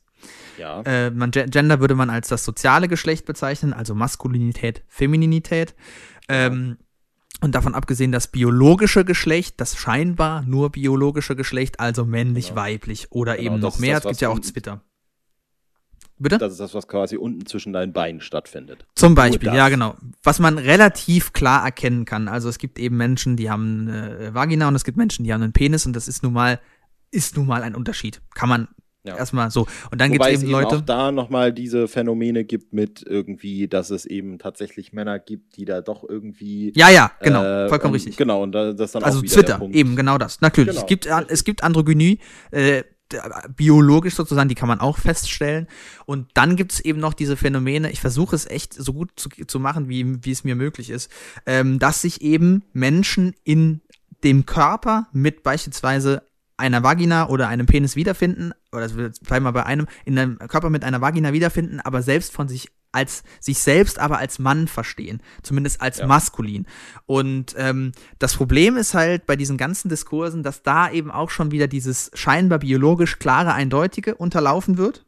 Und da wird dann klar, und das ist diese sogenannte Queer Theory, ähm, dass auch das biologisch, biologische Geschlecht eigentlich ein soziale äh, Sache ja. ist. Ne? Also selbst das ja. ist sozusagen festgelegt auf äh, verschiedene Faktoren. Und äh, da gibt's auch äh, verschiedene Kulturen, die beispielsweise eine Kultur in Afrika, die macht das anders, die, da wird ähm, Geschlecht nach Alter unterschieden. Und es gibt die, die äh, Kinder gebären, ne? Aber ansonsten gibt's während so in, in, in, in den ersten Stadien quasi keinen äh, Unterschied zwischen, also keinen konkreten Unterschied zwischen den Geschlechtern, so wie wir den kennen, ja. vor allem so binär. Es ist ein, ein, ist- ein, ein, bodenloses Fass, in das ich habe wahrscheinlich jetzt auch wieder irgendwelchen Scheiß erzählt über diese, über diese afrikanische Kultur. Wahrscheinlich habe ich das falsch gesagt. An der Stelle schon mal Entschuldigung für alles, was ich hier irgendwie ins falsche Licht gerückt habe. Es tut mir Ja, leid. Ja. ich finde, es ist auch ganz wichtig, dann, äh, deswegen habe ich das vorangestellt und will es jetzt auch nochmal sagen, zu sagen, dass wir weder aus der Community sind, noch Nee. grundsätzlich Ahnung davon haben. Ich habe deshalb auch vor allem äh, gleich noch einen Videotipp, den Gerne. ich persönlich auch geguckt habe, äh, wo man sich durchaus äh, da mehr äh, irgendwie informieren kann und die auch äh, dann deutlich mehr dazu zu sagen hat. Was man nur vielleicht noch dann weiter dazu erzählen kann, ist eben, dass J.K. Rowling äh, quasi so rumbullshittet ohne Ende und es nicht mal merkt. Und es gibt auch äh, massig Abhandlungen eben darüber, warum das scheiße ist, was sie redet. Mhm. Ganz kurz zusammengefasst, vor allem schon mal auch wegen diesem Frauen- und Transfrauen auf Klos äh, Gedöns, äh, was natürlich völliger Bullshit ist, weil eine, ein, ein, ein kleines Label auf einer Tür würde auch keinen Mann, nenne ich es jetzt mal, also das nennt man ja dann Cisgender, also quasi, wenn das dir genau. angeborene Geschlecht noch das Geschlecht ist, dem du zugehörig bist, Mhm. sozusagen. Ein Diesseitsmann wäre die Übersetzung. Genau. Ja. Ja, und äh, wenn das quasi, wenn, wenn so, als würde, würde jemanden, der so sexuell gewaltbereit ist, jemanden daran hindern, da reinzugehen, so, äh, genauso wenig wie es äh, auch mittlerweile ja auch ge- genügend und durchaus viele äh, neutrale Toiletten gibt, Mhm. sowieso schon. Ja. Äh, und dass sie das dann als äh, Ausrede nimmt und dann irgendwie ihre Weiblichkeit zu schützen oder irgendwie sowas, ist halt kompletter Schwachsinn. Ich meine, Toiletten Und- sind ja das, das klassische Beispiel, wo man sich überhaupt fragt, warum gibt es überhaupt unterschiedliche Toiletten? Ja. Macht, ja, das, macht, ist das halt- macht halt keinen Sinn. Klar, von mir aus kannst du halt, äh, du kannst halt irgendwie einen Raum schaffen, in dem gibt's nur öffentliche Toiletten und dann sind halt hinter welchen Türen halt irgendwie Pissoirs. Ja, macht's halt für Männer in Anführungszeichen leichter. Von mir aus. Ich hätte aber auch kein Problem damit, nur noch auf normalen Toiletten, also nicht Pissoirs, äh, zu pinkeln. Natürlich im Stehen, selbstverständlich. Das lasse ich mir als Mann aber nicht nehmen. nehmen. So. Übrigens, Frauen können auch im Stehen pinkeln. Also es ist auch nicht unmöglich. Es ist natürlich Ja. ein bisschen schwieriger, aber äh, ja, Gott. Ich will einfach nur sagen, ich bin einfach nur, ich will erstmal erst an der Stelle sagen, ich bin für freie Liebe, ich bin für Diversität. Mir ist es nicht egal, wie Leute äh, sozusagen, also das ist immer wichtig, weil man könnte sagen, mir ist es egal, wer sich wie und wie fühlt, sondern nee, mir ist es nicht egal, sondern ich erkenne das an, dass Menschen sich in verschiedenen Situationen befinden, in denen sie eher sich als Mann zugehörig fühlen oder als Frau, obwohl sie eben im anderen Geschlecht geboren sind, beziehungsweise in einem Körper. Und äh, dass diese Menschen Schwierigkeiten haben und dadurch auch irgendwelche sch- psychischen Probleme entstehen können, möchte ich auch anerkennen und dass das eine Schwierigkeit ist und dass man hoffentlich als Gesellschaft den Leuten einfach helfen kann, indem man Ja. eine gewisse Toleranz im ersten Sinne und dann Akzeptanz im zweiten Sinne schafft. Ja. So. Und das ist ja vor allem auch was, was, was uns vielleicht gerade dann nochmal auf diese Black Lives Matter Sache zurückbringt, Ja. weil da ja auch das ganz große ähm, Thema war, das dem Ganzen überstand. Es reicht halt nicht äh, nur, und deswegen hast du das gerade super schön ausformuliert, eben zu sagen, das ist mir egal, Mm, ich ja, bin ja eigentlich nicht so, sondern dass dieser Schritt weitergemacht werden muss, sich eben auch damit auseinanderzusetzen, weil es eben ein Teil unserer Gesellschaft ist und weil dieser Teil der Gesellschaft nicht verschwinden wird, auch wenn, kann man da vielleicht noch die Brücke schlagen, äh, Präsident Trump, wenn man ihn so nennen will, ja auch noch mal gerade irgendwie versucht hat, da irgendwas Ja. zu kippen, wo dann äh, äh, Transgender-Menschen in Amerika irgendwie nicht mehr von der Healthcare abgedeckt wurden oder irgendwie dass sowas. sie Und dann Diskriminierung dann widerfahren können, ja, dass ihnen offiziell Diskriminierung sozusagen Genau. widerfahren darf. Ne, es war vorher Genau, verboten und- und, das ist jetzt gekippt, richtig. Und, und dann wurde das irgendwie dann im letzten Moment doch noch gekippt, weil da irgendein uralt Gesetz witzigerweise tatsächlich äh, gefunden wurde, dem man das so auslegen kann, dass es eben doch We hold so, these truths to be self-evident. Und dann hast du that all men are created equal. da haben sie sich drauf bezogen. Übrigens auch Genau. wieder, muss, ich muss es sagen, ist mir egal. Klassisches Beispiel, die Würde des Menschen ist unantastbar. Was für ein wundervoll mehrdeutiger Satz. Der wird zu keiner Zeit festgelegt. Das heißt nicht, die Würde des Menschen ist nur für Männer, ist nur für Frauen, ist nur für Schwarze, nur für Weiße. Nein, das ist ein offener Satz, der muss offen sein. Jurisprudenz lebt von Mehrdeutigkeit. Jede Gesetze, alle Gesetze, die zu genau sind, die sind immer eher schlecht. Bitte. Da habe ich, äh, jetzt komme ich mir wieder vor, aber das ist vielleicht ein guter Schlussakkord für diesen ganzen äh, unglaublich äh, schlimmen Podcast hier, Mensch. Es ist wirklich Äh, so. Was war das heute für eine ähm, Folge? Unser, unser liebster Podcast, den ich immer wieder gerne zitiere, das gute Podcast-UFO, Na ja. hat letztens eine Petition gestartet, weil ihnen aufgefallen ist, dass das, wenn man ein Wort in einem Satz verwendet, nämlich das Wort halt, dann hat der Satz direkt eine ganz andere Konnotation. Und dann haben die gedacht, die haben dann gesagt, also Stefan Tietze und Florentin Will haben die, die Theorie aufgestellt, dass der Satz, die Würde des Menschen ist unantastbar, halt schon ein starker Satz ist, aber wenn man sagen würde, die Würde des Menschen ist halt unantastbar, gibt, gibt das so eine Selbstverständlichkeit quasi so. Ja, die ist halt unantastbar. Und deswegen wird das viel mehr Sinn machen, den Satz so äh, umzudichten, weil das dann halt, das impliziert direkt so, da würdest du das gar nicht mehr hinterfragen, weil wenn ich sage so, ich, ja, ich mache mir jetzt was zu essen, dann denke ich so, ja, er macht sich was zu essen. Wenn ich sage, ich mache mir jetzt halt was zu essen, dann denke ich so, ja, das ist so normal, dass der sich halt jetzt irgendwie einfach was zu essen macht. Ne? Ja, es, es wirkt aber auch so ein bisschen so, äh, vielleicht zu sehr im Lehnstuhl. So, es ja. ist halt so. Ne? Da ja. muss man aufpassen. Also die Konnotation könnte es dann auch haben, deswegen möchte ich davon absehen.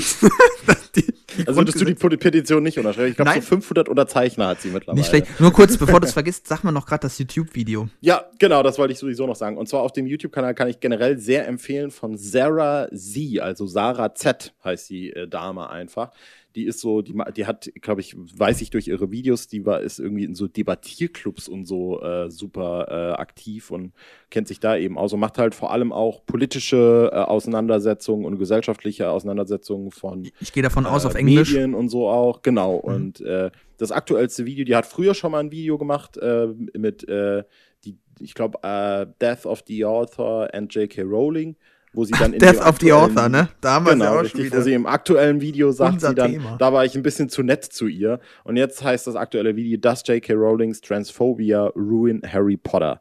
Geht 43 Minuten, aber ist wirklich ein richtig, richtig good watch, kann ich nur empfehlen. Das packe ich auf jeden Fall in die Show Notes. Ja. Das ist auf jeden Fall da verlinkt und da werdet ihr dann auch äh, wirklich dezidierte Auseinandersetzungen und Gegendarstellungen und Belege auch finden, warum das, was sie, äh, was sie da verbreitet, eigentlich richtiger Bullshit ist. Ich habe ähm, noch eine Liste vorbereitet, aber ich glaube, die packen wir in die nächste Folge ähm, hm. mit, mit Büchern und Filmen zum Thema Rassismus. Ähm, ja, und ich glaube, das verbinden wir dann einfach. Ich meine, wir hätten es jetzt auch gut einbauen können mit Do the Right Thing, aber dann haben wir dafür noch mal ein bisschen mehr Raum. Das war ja jetzt auch nicht so äh, heute vorgesehen. Deswegen stay tuned, wie man sagt ja. im Neudeutschen. Ich glaube wirklich, äh, diese, diese, diese 20 Minuten Schweinsteiger, die haben uns komplett aus dem Zeitplan rausgeballert. Sonst hätten wir jetzt eine eine vernünftige eine Stunde 20 Folge, so haben wir hier wieder völlig eskaliert. Wobei ich muss dazu sagen, es war auch Frank Elzner. Es war auch Frank Elzner. Es war auch, stimmt, weil ja. du hast gesagt, du musst, ne, ja. da musst du auch die andere Medaille. Äh, der, war meine Schuld. Ja. Naja, ist ja auch nicht schlimm, weil vor allem kamst du heute mal, ach so, ich habe noch dieses Thema. Ja, super. Ja, das hatte ich eigentlich tatsächlich. Ich hab, der, der Hook war dieses, äh, dieser, dieses, dieses Zitat von Anna Ivan, Ivanovic, dieses mit den Chapters abschließen. Ah ja, es war ja, es war ja und klar. Das wollte ich unbedingt da unterbringen und dann, ah. ja, dann ist es passiert. Gut, dann würde ich sagen, äh, lassen wir es jetzt, ne? Mit, mit unserem großen Jubiläum 50.1. Richtig. Sozusagen. Wir bedanken wir uns gefeiert. wie immer bei allen, die zugehört haben. Ich hoffe, es hat euch Spaß gemacht. Ich hoffe, ihr habt heute mal wieder ein bisschen was gelernt. Oder zumindest hat es ein bisschen Spaß gemacht. Vor allem hat es hoffentlich Spaß gemacht zuzuhören. Und wenn da irgendwie ein, zwei Leute noch irgendwie was Nettes dabei mitnehmen, umso besser. Dann freuen wir uns. Dann haben wir unseren Auftrag, unseren Bildungsauftrag hier erfüllt, den wir natürlich Gott gegeben haben. wenn man das so nennen kann. Ja, kann man das Grundgesetz als göttlich bezeichnen? Natürlich nicht. Darf man nicht. Nein. Wobei. Halt. Ja, halt. Das ist halt göttlich. Das ist halt nicht göttlich, ne? Ach so, okay. Ja. Nun gut. Macht's gut. Jetzt haben wir echt so viel Scheiße hier schon wieder gelabert. Tschüssi. Bye, tschüss, bis dann.